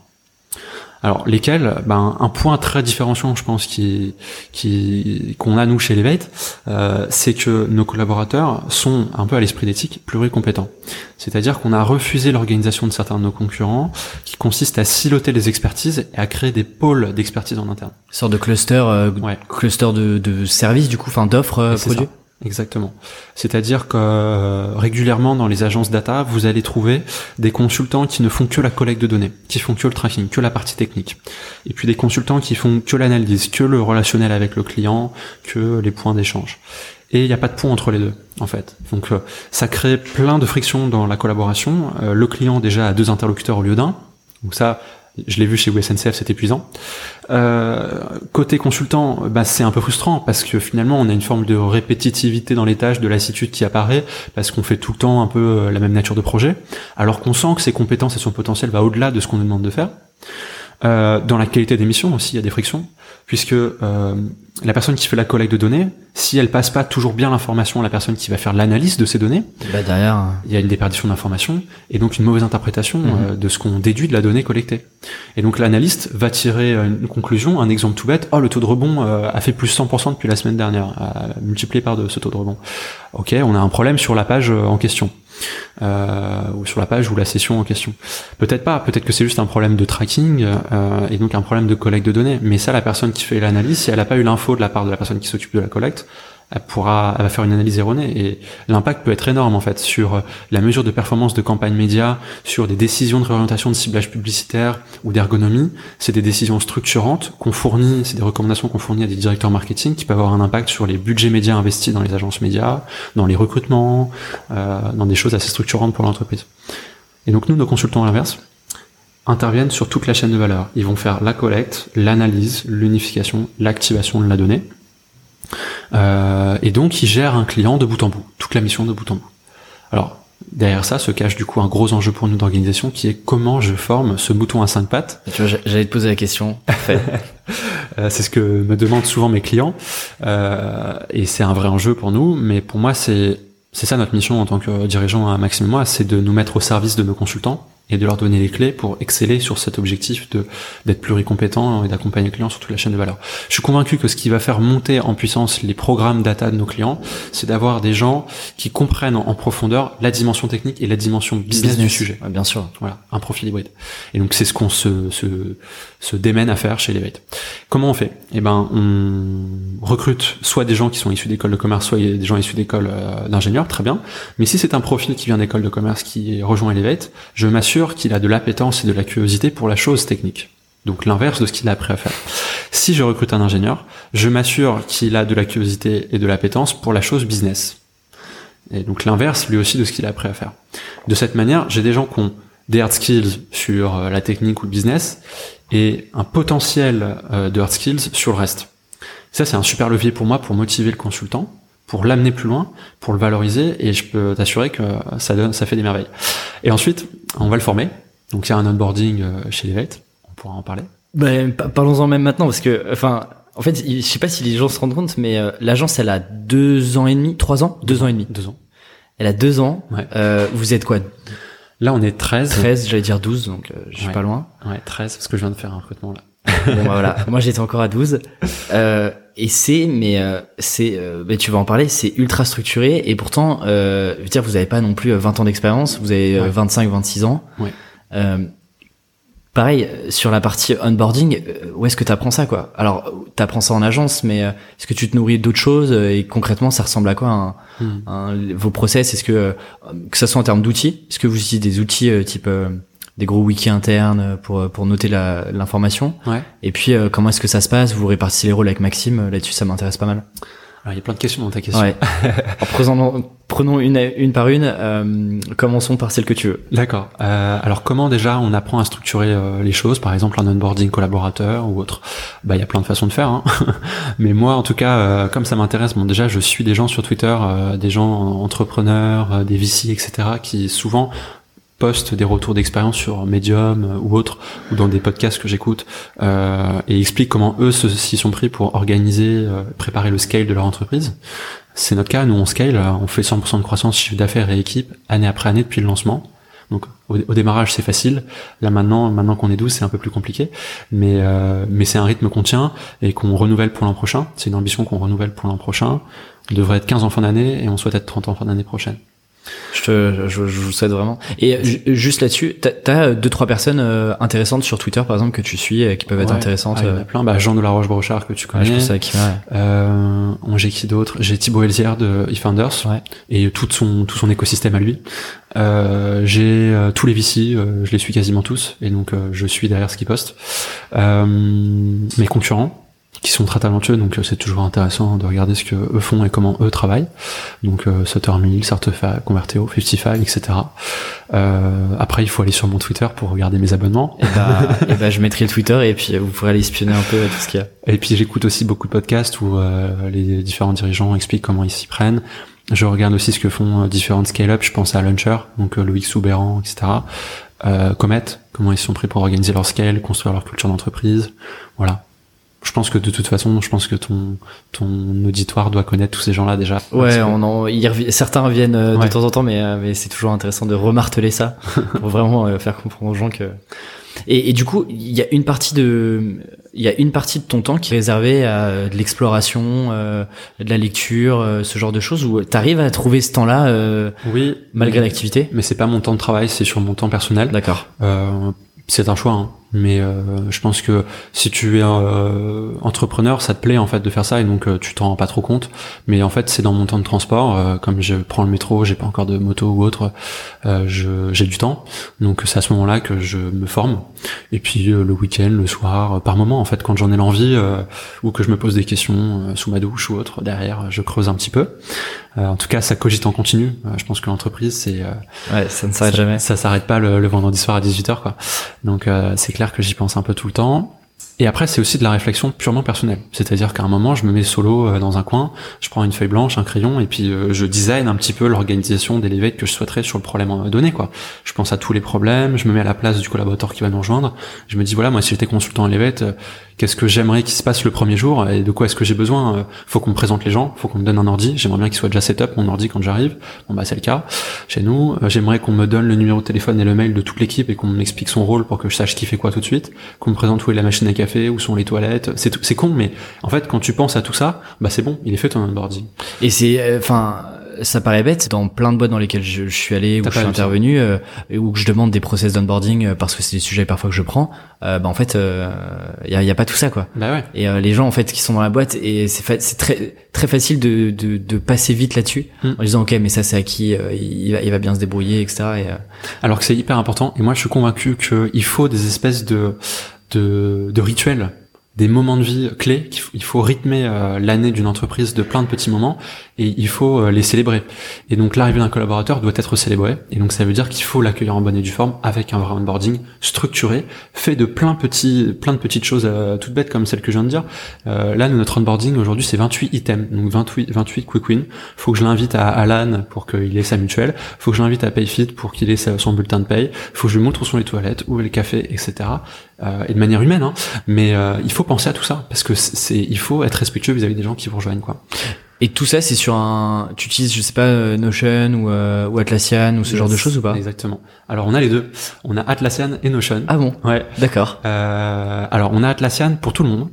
Donc toute l'équipe à Atlassian, on utilise Confluence en l'occurrence comme euh, outil de la suite Atlassian. Donc en gros juste Confluence, euh, c'est une sorte de pour très schématiser, c'est Wikipédia en interne avec des pages des pages web internes en gros globalement. Exactement. Voilà. C'est ça. Et donc dans ce Wikipédia interne, en fait, on a mis toutes les recettes de cuisine, euh, on va dire, tout le savoir-faire, toutes les méthodologies Elevate. Donc ce sont des fiches méthodologiques qui expliquent tous les process sur chacun des projets qu'on a à charge. Par exemple, euh, tu dois faire un A/B testing sur une application mobile Android hybride. Et l'AB test que tu vas lancer, c'est un euh, MVT, multivariate test. Voilà la méthodologie les être recommandée, les bonnes pratiques, les étapes projet, euh, les points d'attention, les risques. Et tu as aussi un template type euh, qu'on a déjà produit, et puis 3-4 missions déjà réalisées.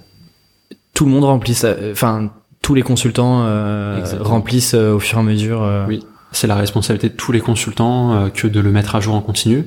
Après, il y a quand même un pilote de ce projet, en l'occurrence c'est moi sur ce projet-là, qui euh, pilote les différents consultants, euh, puisque je sais un peu sur qui travaille sur quoi, et donc je sais qui mobiliser sur quelle fiche de ce confluence. Mais mais c'est la responsabilité de chacun, et j'ai pas tant besoin que ça de faire le pilote, hein, justement.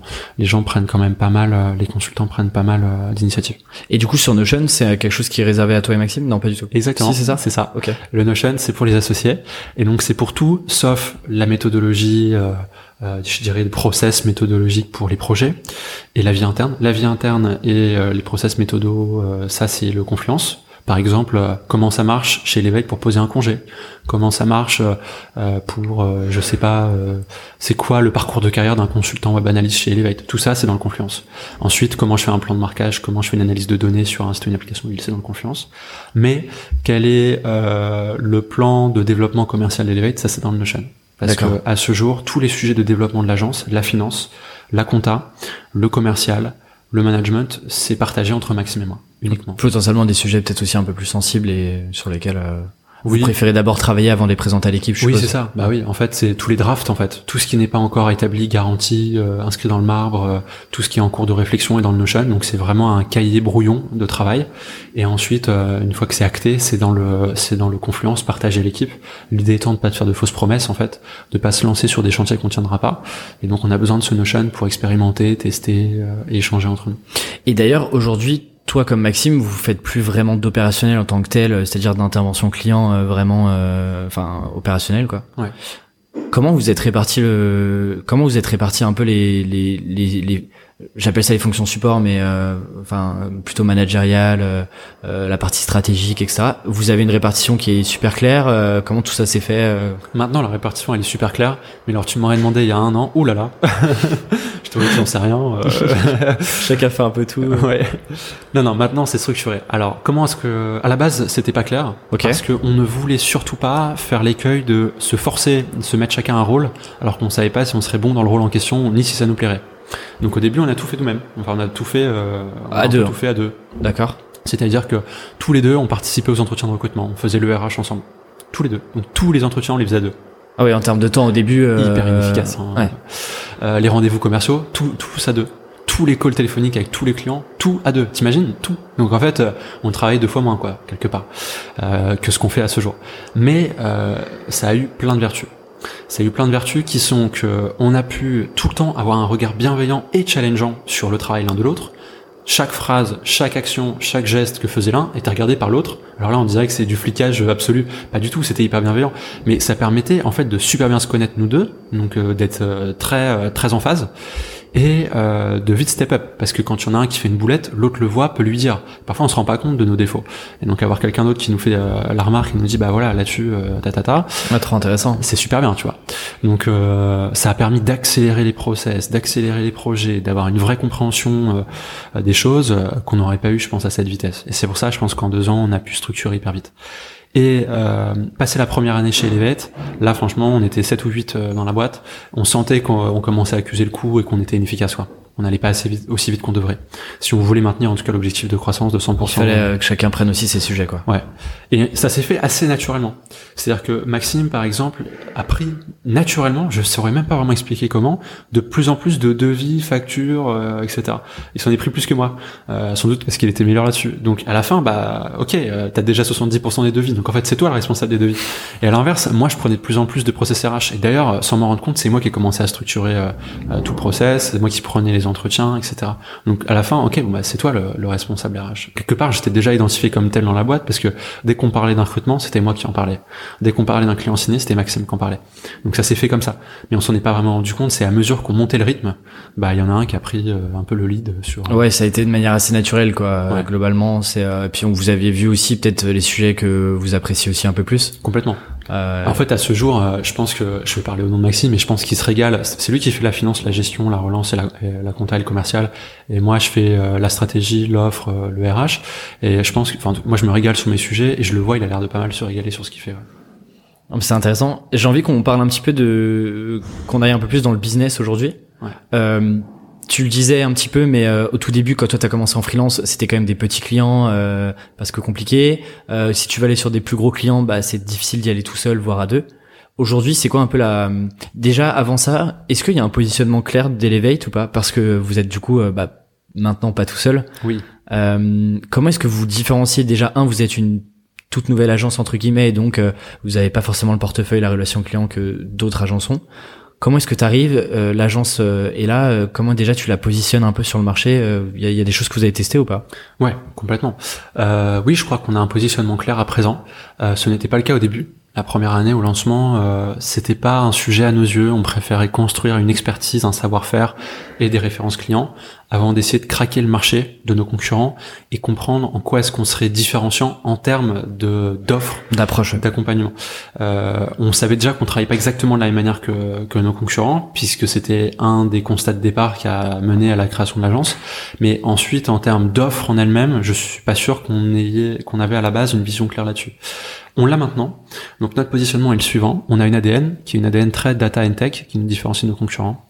C'est-à-dire qu'on va, on a vocation nous à intervenir sur l'intégralité des enjeux des sujets data et tech de nos clients et on leur met à disposition, on met à disposition de nos clients donc des consultants digital analystes ou CRO ou dashboarding, data engineering sur des sujets d'optimisation de la performance digitale et d'amélioration des parcours clients. Ça, c'est la proposition de valeur, ça, c'est l'ambition. Euh, l'ambition euh, définitive ou macro, disons, c'est euh, ou la grande promesse à long terme, c'est d'accompagner des grands annonceurs, des grands comptes comme Carrefour, Accor Hotel, euh, je sais LVMH, pas, LVMH, etc. dans leur transformation customer centric. Et pour nous, la, la transformation customer centric, c'est quoi? C'est deux choses. C'est mieux connaître ses clients, ce qu'on appelle le customer knowledge, et ensuite mieux les servir, c'est-à-dire exploiter cette connaissance client au profit d'une meilleure expérience client. Euh, et donc ça, c'est la customer experience. Donc notre offre, finalement, elle est en deux volets, customer knowledge, customer experience. Dans le customer knowledge, qu'est-ce qu'on fait? On va faire de la collecte de données sur les sites et les applications mobiles pour avoir la data sur ce que font les utilisateurs du site et de l'app. S'en servent-ils? Consultent-ils les produits? Quelles sont les pages les plus vues? Etc. Ensuite, on va analyser ces données, toujours dans le Customer Knowledge, donc comprendre les parcours clients, comprendre les clients, donc des analyses euh, socio-démo, euh, ce genre de choses, des analyses sur le CRM, sur euh, euh, ce qu'on appelle la rétention client, l'attrition, le repeat business, etc. On va faire l'unification de données, euh, c'est le fameux data engineering, donc c'est à cette étape qu'on va connecter le online et l'offline, histoire d'avoir une vision client complète, comprendre les parcours clients euh, qui vont du digital vers l'offline, ce qu'on appelle le, le repos, research online, purchase offline, ou l'inverse, je fais du showrooming, donc euh, je teste une robe dans la boutique puis j'achète en, en, ligne.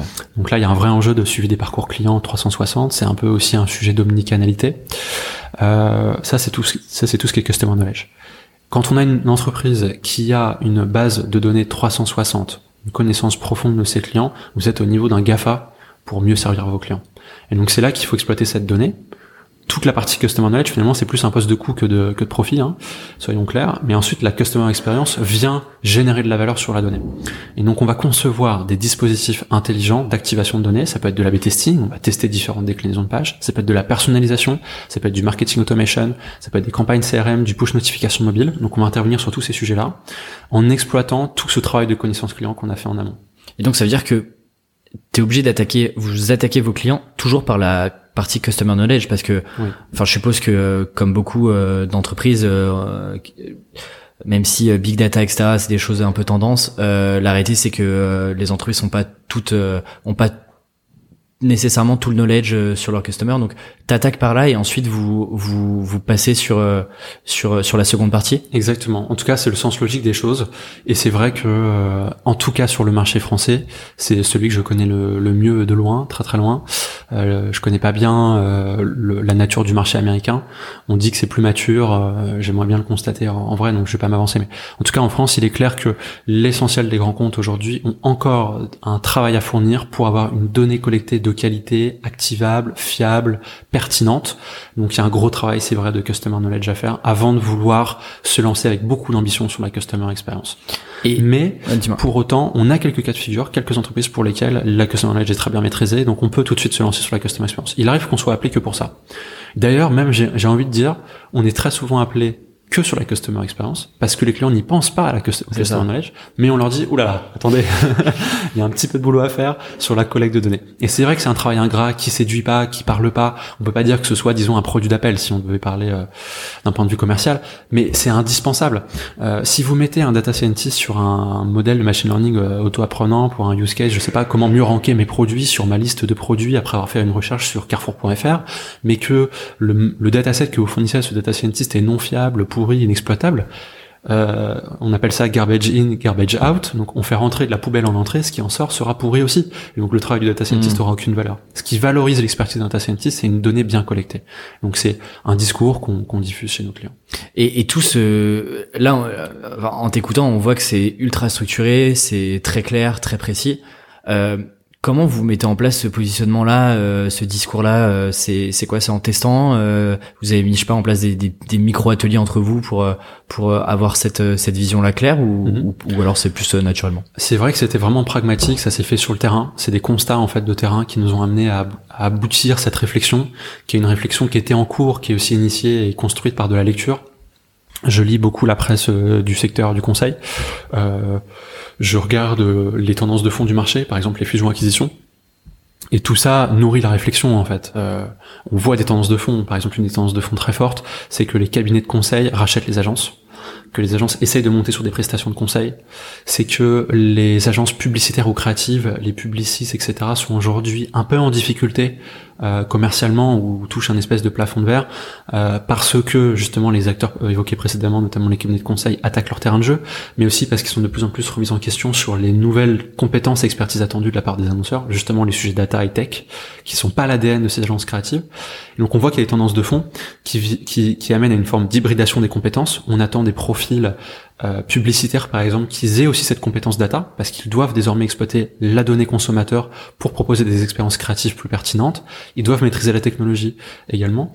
Et donc on se rend compte que ce qui est attendu demain et aujourd'hui et demain de la part de nos clients, c'est plus des experts data and tech que des purs créatifs parce qu'il est peut-être plus aisé de se porter sur du créatif ou de plugger un créatif dans un projet data and tech déjà bien maîtrisé que l'inverse.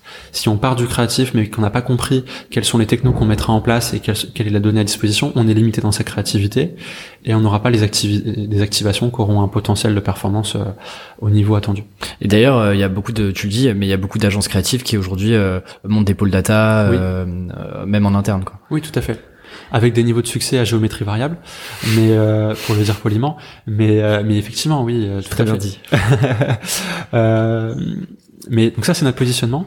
Et alors après pour te répondre pour répondre définitivement à la question sur le positionnement, donc là j'ai dit la proposition de valeur transformation customer centric, l'offre customer knowledge et customer experience, ce qui se cache en dessous, collecte de données, analyse, unification, activation. ensuite sur le positionnement en lui-même, on a des concurrents directs et des concurrents indirects. Ce qui fait qu'on peut facilement se positionner, c'est que quand on dit qu'on est une agence de positionnement data and tech, alors on écarte tout de suite la notion d'activation média, d'achat média. On ne fera jamais d'activation média. On n'a pas vocation à faire de l'achat publicitaire. On fera tout sauf ça. On fera tout ce qui est euh, marketing, sauf l'acquisition de trafic payant euh, ou les campagnes de branding. Euh, on veut pas être une agence média. On veut être un tiers de confiance euh, avec le média. C'est-à-dire que c'est un grand annonceur sollicite une agence média pour des campagnes. On pense que demain, euh, il y aura de la valeur à appeler une agence comme la nôtre pour mesurer la performance et ne pas demander ceci directement à l'agence média, qui peut avoir une position un peu difficile à assumer, puisqu'elle est rémunérée sur le montant publicitaire à investir et en même temps sur la mesure de la performance. Donc elle est tentée euh, de présenter sous un beau jour les résultats et pas les campagnes décevantes. Exactement, c'est très bien dit. oui, parce que euh, là c'est presque schizophrène, c'est-à-dire qu'on te demande un peu comme toi quand tu étais euh, dans ton dans, ton entreprise et qu'on te demandait à la fin d'évaluer la performance de ton travail sur une année, bah c'est la nature humaine fait que forcément c'est aussi un peu biaisé quoi. tu vas pas dire que ton travail a été mal fait pendant un an. Là, t'as il y a 13 personnes dans l'entreprise, oui. euh, dans l'agence, pardon. Euh, globalement, c'est un coût. Euh, et là, c'est des CDI, donc euh, bah, un vrai coût. là, il y a un vrai coût. Globalement, euh, vous êtes encore assez jeune sur la partie prospection commerciale euh, d'EFCO. Comment ça se passe? Tu, il me semblait que tu tu t'appuies aussi sur des tiers. Oui. tu peux nous juste nous en parler très rapidement, savoir un petit peu comment tu structures une prospection qui est pas du tout la même que euh, quand tu étais euh, euh, un tout seul en freelance, deux avec Maxime tous les bah deux. Oui. Ah, tout à fait. Ça c'est un sacré sujet hein, quand même. Le commercial en B2B conseil, c'est vraiment pas simple à craquer. donc le travail de notre côté est encore en cours de réflexion. On est satisfait des actions en place, mais je crois qu'on sera toujours aussi insatisfait par rapport à nos ambitions. on sera. C'est bon signe. Bah oui, on pourra jamais se dire, je crois, oh parfait, tout marche bien en commercial. Donc c'est compliqué comme sujet. Euh, quand on était freelance, euh, je, je l'avais dit, et en fait on s'appuyait sur euh, un réseau d'autres freelances qui nous apportaient des opportunités commerciales, ainsi que les plateformes de freelance. Quand on a monté les SASU, c'était plus ou moins la même chose, à ceci près que comme on avait déjà un portefeuille de clients, on s'est appuyé sur ce portefeuille de clients pour faire de l'upsell, pour faire du cross-sell, pour les solliciter pour qu'ils nous recommandent à leur, propre réseau, donc on va dire encourager le bouche à oreille, faire du referral. Aujourd'hui, on en est encore à ça, et un peu plus loin aussi. On commence à attaquer l'étape d'après. Aujourd'hui, quand même, l'essentiel de nos clients vient toujours du bouche à oreille. On est, on a la chance d'avoir des clients qui, qui sont assez ambassadeurs d'Elevate, donc ça c'est vraiment top.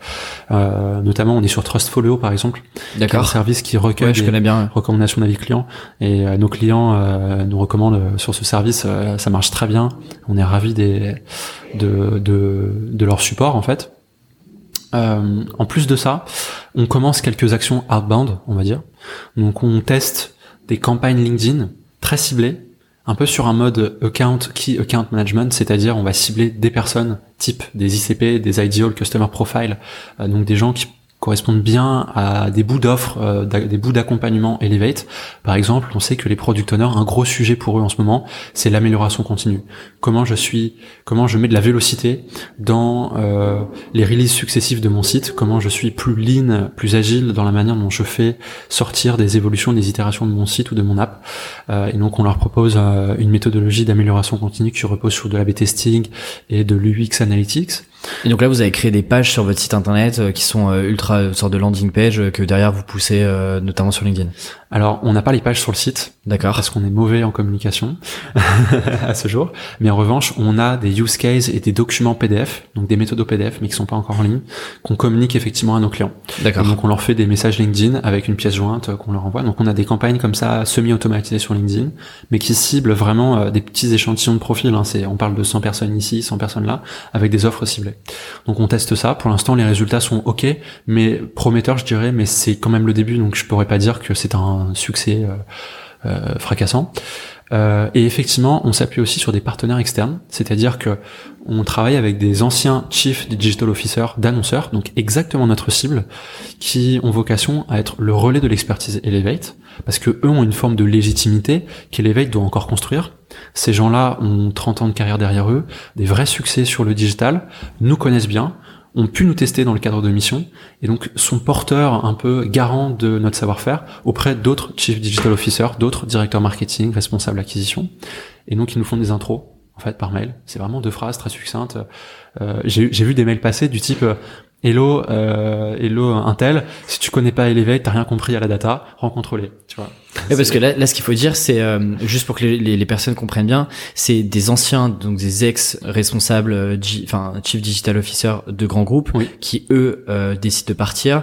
Et donc derrière, eux, comment est-ce qu'ils gagnent de l'argent? Ils monétisent un petit peu leur leur portefeuille, enfin leur, leur réseau, etc. Et donc eux sont payés. Et du coup, typiquement, le modèle, c'est quoi? C'est un modèle où ils sont payés sur la mission que vous closez ou euh, c'est plutôt un modèle où tu, tu payes pour le lead? Comment ça comment ça fonctionne ça? Alors ils peuvent pas facturer, euh, ça serait, ça ferait pas sens, je pense pour eux de nous facturer sur une mission closée, puisque euh, une partie du closing ne dépend pas de leur qualité à eux, mais de la nôtre. Donc ils nous facturent les leads. Donc chaque lead présenté, chaque introduction qui devient un call ou un rendez-vous physique nous est facturé, et c'est à nous ensuite de transformer un volume de leads en, en client réel. Mais quelque part, c'est super sain parce que ça fait que nous, on doit être sélectif sur les leads, ce qui fait qu'on ne sollicite pas sur des déj, des rendez-vous, des calls, des gens qu'on, pour lesquels on n'aura pas de valeur à leur apporter. Euh, et puis ensuite, nous, on doit être super bon dans le dans l'échange commercial, qui plus du consulting en fait. C'est presque euh, c'est de l'avant-vente plus que de du commercial, et donc on essaie de comprendre les besoins du client et de designer une offre euh, Elevate qui est en phase avec euh, ses objectifs court terme, quoi. Donc euh, c'est c'est comme ça que ça fonctionne. Pour donner vraiment une grosse, enfin je te demande pas euh, quelque chose de précis, mais juste pour donner une, une fourchette, parce que moi ça me c'est des, c'est des sujets que je j'ai pas encore attaqué, mais ouais. un lead ça coûte combien globalement euh... Ça dépend euh, du prestataire. ça va de 250 euros à 500 600 euros par lead. Donc ça peut être vite rentable de leur côté aussi. Ouais. Je, je vois que leur tombe, j'aimerais juste un peu parler de, de toi, ton organisation personnelle, mhm. euh, parce qu'aujourd'hui, euh, bah, tu as une équipe à gérer et c'est différent euh, d'avant. Globalement, tes, tes journées, elles sont... Euh, tu laisses un peu de place à l'inconnu ou tes journées sont euh, vraiment euh, assez euh, cadencées, maîtrisées Comment ça se passe un petit peu ton emploi du temps? Ben c'est quand même chargé, hein. donc comme c'est chargé, il n'y a pas beaucoup de place à l'inconnu, mais un peu quand même. J'ai pas envie d'avoir le lundi matin tout, toute ma semaine bouquée à 100% parce que sinon je suis plus au service de mes clients et de mes collaborateurs, donc il faut quand même que je laisse des trous. donc ça, j'y fais attention. Mais comment j'organise ma semaine? Le matin, j'aime bien faire du travail deep work, tu sais, qui sollicite vraiment, euh, voilà, sans interruption. Euh. Ouais. Euh, et l'après-midi, euh, j'adore euh, plutôt faire des entretiens d'embauche et m'ouvrir au monde. Donc c'est l'interne, la vie interne le matin, l'externe l'après-midi. Ça c'est si je devais schématiser. Dans les faits, c'est pas toujours respecté parce que si j'ai un gros rendez-vous important le mercredi matin, j'y vais. Hein. Donc et pourtant c'est le monde extérieur. Donc je déroge à la règle régulièrement. Mais ça c'est un peu l'esprit de l'agenda. Ensuite, sur une journée qui fait à peu près 10 heures de travail par jour, eh ben je vais avoir 6 à 7 heures qui sont bloquées et 3 heures de vide de flottement pour gérer les imprévus, me mettre en disponibilité pour les consultants de mon équipe. Là, je, sur les 13 consultants d'Elevate, j'en manage 7 et mon associé euh, manage les 6 autres. Et donc, je dois être à disposition de mes consultants et aussi à disposition de mes clients et à disposition de mes prospects et à disposition de mes partenaires. Donc, ça fait beaucoup de monde. Euh. Donc, je laisse ces 3 heures à peu près hein, de battement par jour euh, et puis 7 heures de travail.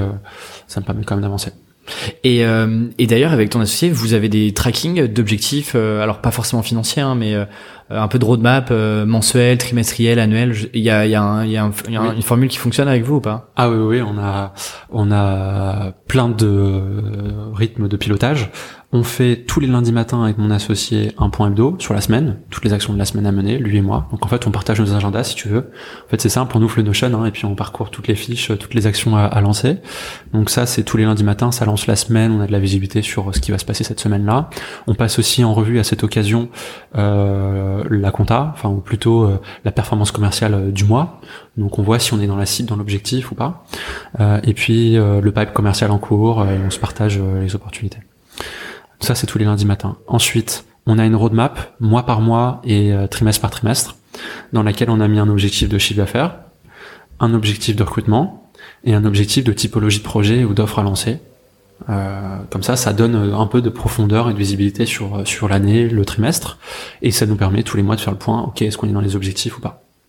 Ça, c'est vraiment super euh, indispensable. Et c'est très simple, hein, faut pas s'imaginer parce que ça s'appelle roadmap, objectif et tout, un truc compliqué. Ouais, on s'imagine toujours des matrices dans tous les sens alors que pas forcément. Là, on parle d'un truc de six lignes sur un Excel, hein, euh, avec une colonne par mois et puis une ligne chiffre d'affaires, une ligne recrutement, une ligne projet et voilà, point barre. Donc c'est ça, ça s'est fait. Euh, la roadmap, on l'a fait en 30 minutes. Hein. Après, on l'a mis à jour toutes les semaines du coup, mais euh, c'est hyper utile. Euh, et ouais, c'est à peu près tout. Et ouais, du coup, ok, donc euh, c'est plutôt un pilotage mensuel globalement euh, avec. ok. Ouais, en tout cas, on pilote le chiffre d'affaires à l'échelle mensuelle, mais on le review toutes les semaines pour voir si on va être dans la target ou pas. les recrutements, pareil, sont sont revus toutes les semaines le lundi matin.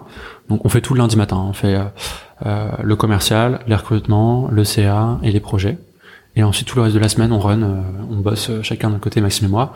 Et puis le soir, à 19-20 heures, en rentrant chez nous, on fait un petit point euh, s'il faut d'ajustement, quoi, pour lui, si, si la semaine a bougé. Très clair. C'est très clair.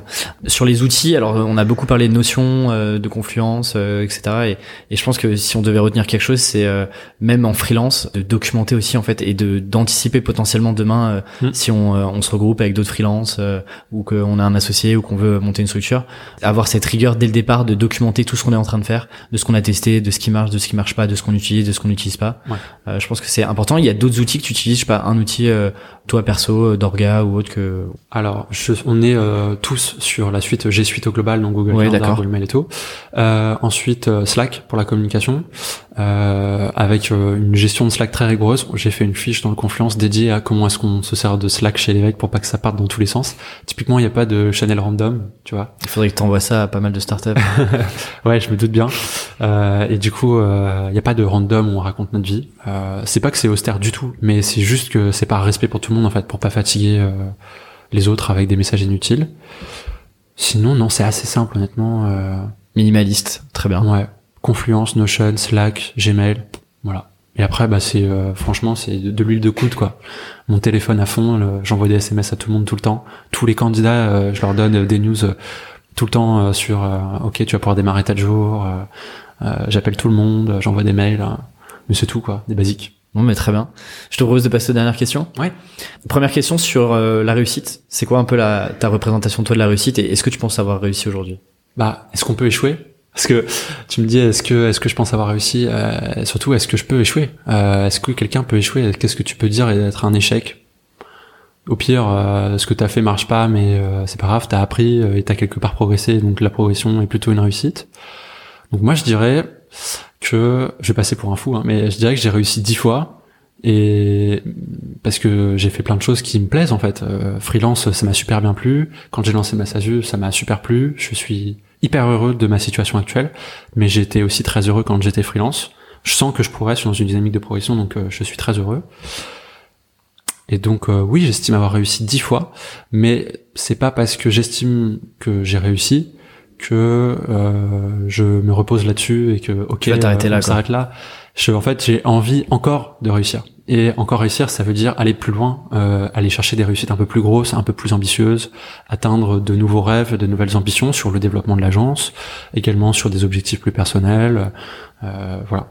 Mais je, ouais, je sais pas si on peut dire que à un moment dans sa vie, on s'arrête et on dit, ok, c'est bon, j'ai réussi, pause. tu vois et, et, du coup, personnellement, tu tu t'es euh, tu t'es fait l'exercice de te projeter un peu, euh, je sais pas, dans 5 ans ou 10 ans, euh, où est-ce que tu te vois T'as essayé de faire cet exercice-là ou pas? 10 ans, vraiment trop loin. Vraiment, vraiment trop loin. Donc j'en sais. peur, hein. Ouais, j'en sais rien et j'ai pas trop envie de réfléchir à ça. Je vois pas trop ce que ça m'apporterait. Par contre, oui, à 5 ans quand même. Euh, comment je me vois en tout cas dans l'entreprise. Enfin, tu vois. Donc oui, on a une espèce de vision à 5 ans avec euh, des objectifs. Elle est très précise sur les 2-3 prochaines années. À 5 ans, c'est un peu plus diffus. J'aime bien me dire, euh, en gros, on se projette dans l'avenir, mais on laisse la porte ouverte à tous les possibles.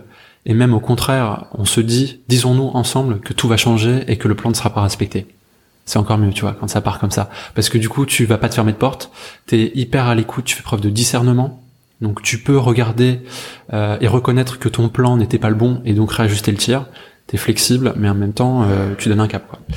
Donc j'aime bien ça. Mais ouais, et sinon après ma vision de la réussite, ce qu'est ce la réussite, bah je pense qu'elle est propre à chacune. La vision de la réussite, euh, J'espère qu'il n'y a pas une, une, définition unique de la réussite. Ah non, c'est pour ça que je pose la question et à chaque fois j'ai des réponses différentes, donc euh, ça, me, ça, me nourrit, donc c'est pour ça. Mais j'aime bien me dire que euh, on peut difficilement dire qu'on échoue et que par contre il faut se dire qu'il y a plein de réussites et pas une réussite. Et donc il faut pas se dire euh, j'ai réussi stop, mais il faut se dire j'ai réussi plein de fois et je vais réussir plein de fois. Et je pense qu'il faut pas aussi trop se comparer aux autres. Et c'est pour ça que j'aime bien poser cette question-là, justement pour me dire ok c'est intéressant parce que euh, pour moi typiquement c'est un rappel pour me dire ok mais en fait tu vois t'as pas besoin d'avoir la même réussite que ton voisin et euh, chacun ah a sa définition propre.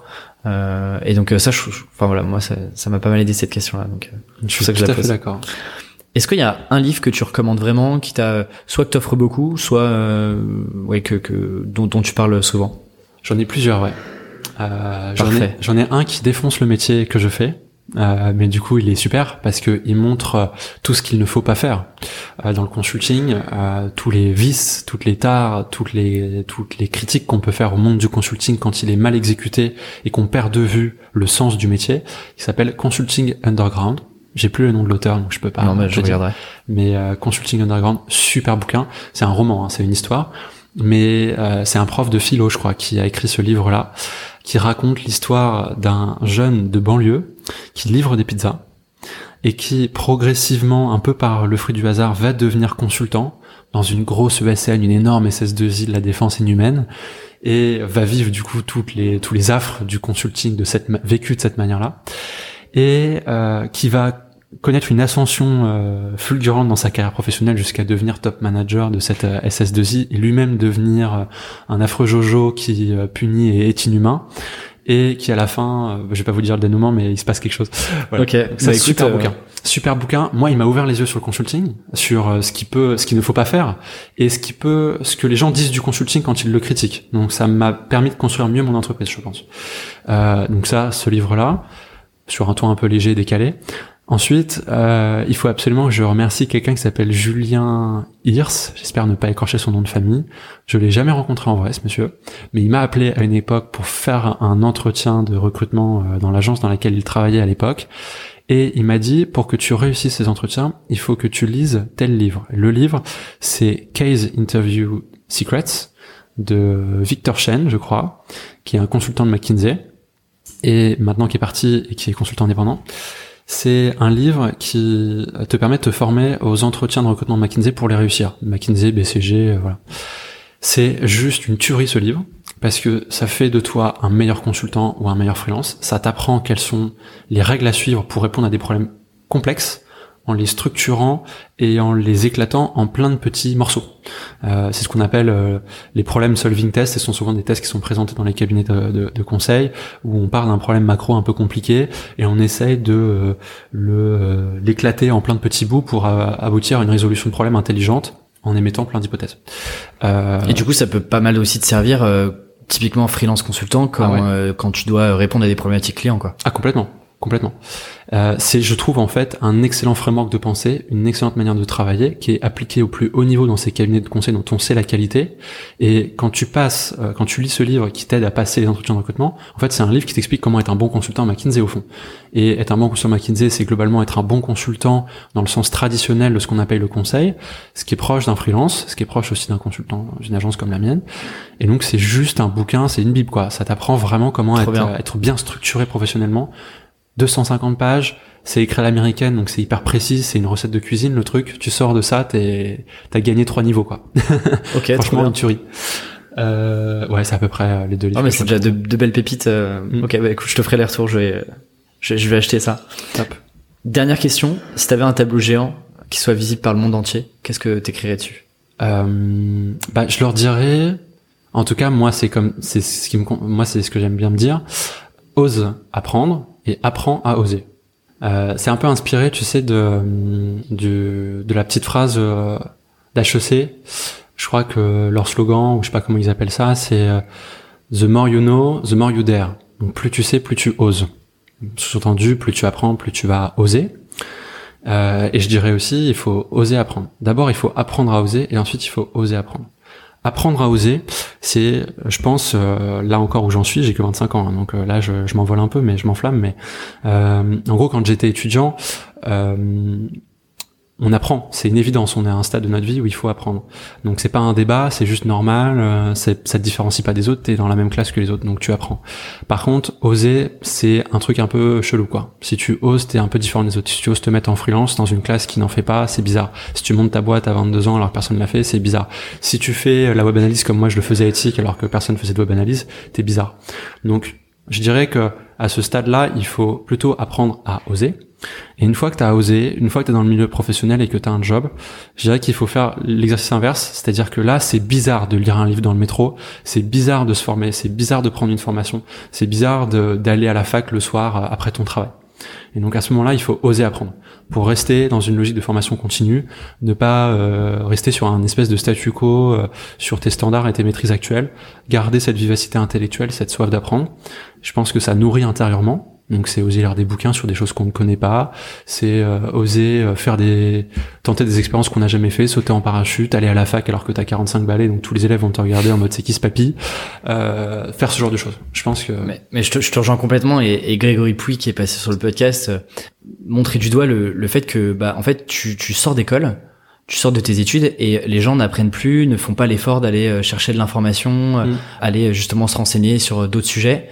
Et en fait, aujourd'hui, les personnes qui ont compris ça, que en fait l'apprentissage il est continu que euh, la courbe elle s'arrête pas euh, juste après tes études et que bah pour être bon et devenir meilleur il faut continuer d'apprendre mm. bah, en fait toutes les personnes qui ont compris ça déjà elles passent devant 80 euh, 90% des gens et inéluctablement elles, elles deviendront meilleures quoi qu'il arrive quoi enfin ça peut pas se passer autrement c'est peut-être une nature optimiste hein, mais bah je suis assez d'accord ouais. meilleure et plus heureuse je pense parce que du coup tu n'es plus dans un train-train tu te nourris mm. tu découvres des choses tu es dans une dynamique encore créative et de progression et tu restes un peu avec cette âme d'enfant où tu fais des découvertes ce qui juste euh, génial dans la vie quoi. Euh, la vie c'est que ça normalement, c'est une suite de découvertes donc euh, je trouve ça super. Et du coup pour en lien avec ça, je dirais si je devais écrire une deuxième petite phrase sur le tableau, je triche. Hein. Allez, t'as le droit. c'est l'exception. C'est faire ce que l'on n'a pas appris à faire. Ça, c'est pas mal aussi, tu vois. C'est comme ça que t'apprends. Et donc, tu te mets dans une dynamique vertueuse où tu te lances sur des sujets que tu n'as pas maîtrisés. Tu montes, tu, du coup, tu découvres que tu peux te faire confiance parce que si tu fais un truc que t'as pas appris à faire, en fait, là, quand on est à ce moment-là, euh, quand t'as abouti la chose que t'as faite, tu te dis, oula, je savais pas le faire, mais je l'ai quand même fait ok, c'est pas normal, c'est pas comme ça qu'on m'avait appris que les choses fonctionnaient. J'ai passé 25 euh, ans de ma vie à l'école, ou 22 ans de ma vie à l'école, si j'ai fait un master, euh, on m'a toujours dit apprends d'abord et ensuite fais. Et là, je viens de faire le truc dans le sens inverse et ça a pourtant aussi bien marché. C'est un sacré déclic. Et, et je pense que, euh, enfin, t'es freelance, t'es obligé d'être dans cette posture-là parce que il y a plein de choses que tes clients vont te demander. Alors j'espère que mes clients écoutent pas tous, mais il y a, y, a, forcément dans dans une problématique client, il y a des choses que tu peux proposer et que tu peux tenter que t'as pas euh, forcément fait euh, des dizaines de fois avant quoi. Et, euh, et, en fait c'est pas grave parce que si tu te fixes l'exigence de réussir et de satisfaire ton client, même si tu l'as pas forcément fait avant, tu réussiras à le faire quoi qu'il arrive en fait. Et je pense que si t'as pas cette posture là en freelance, bah tu stagnes, euh, t'es dans ta zone de confort parce que tu refais tout le temps la même chose et du coup bah finalement j'ai envie de dire quel est l'intérêt d'être freelance si euh, c'est pas pour euh, t'améliorer euh, tester d'autres choses aller sur des univers? C'est justement la flexibilité qu'offre le freelancing mm-hmm. et, ce mode un peu alternatif versus le salariat quoi. tout à fait bah, en tout cas, merci beaucoup pour pour cette conversation. J'espère que ça donnera plein d'idées à d'autres. Où est-ce qu'on peut où est-ce que les gens peuvent te contacter ou en savoir un peu plus sur Elevate? Alors, en savoir un peu plus sur Elevate sur le site, elevate-agency.com, euh, me contacter sur LinkedIn, euh, sur Twitter, ou par mail. Je peux vous donner mon mail. Bah, je le mettrai dans la description. voilà, bah parfait. Pour ceux qui veulent absolument t'envoyer des mails. Bah ouais. En tout cas, merci beaucoup. Je bah, vous souhaite euh, plein de réussite avec Maxime et puis euh, toute l'équipe et, euh, et je te dis à très bientôt. C'est adorable. Merci beaucoup à toi pour l'invitation et puis j'espère que les auditeurs se sont régalés. À bientôt. Salut.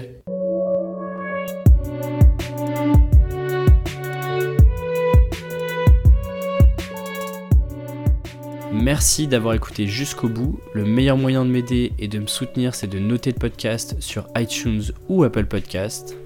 Parlez-en aussi autour de vous, c'est ce qui m'aide le plus à faire connaître ce projet.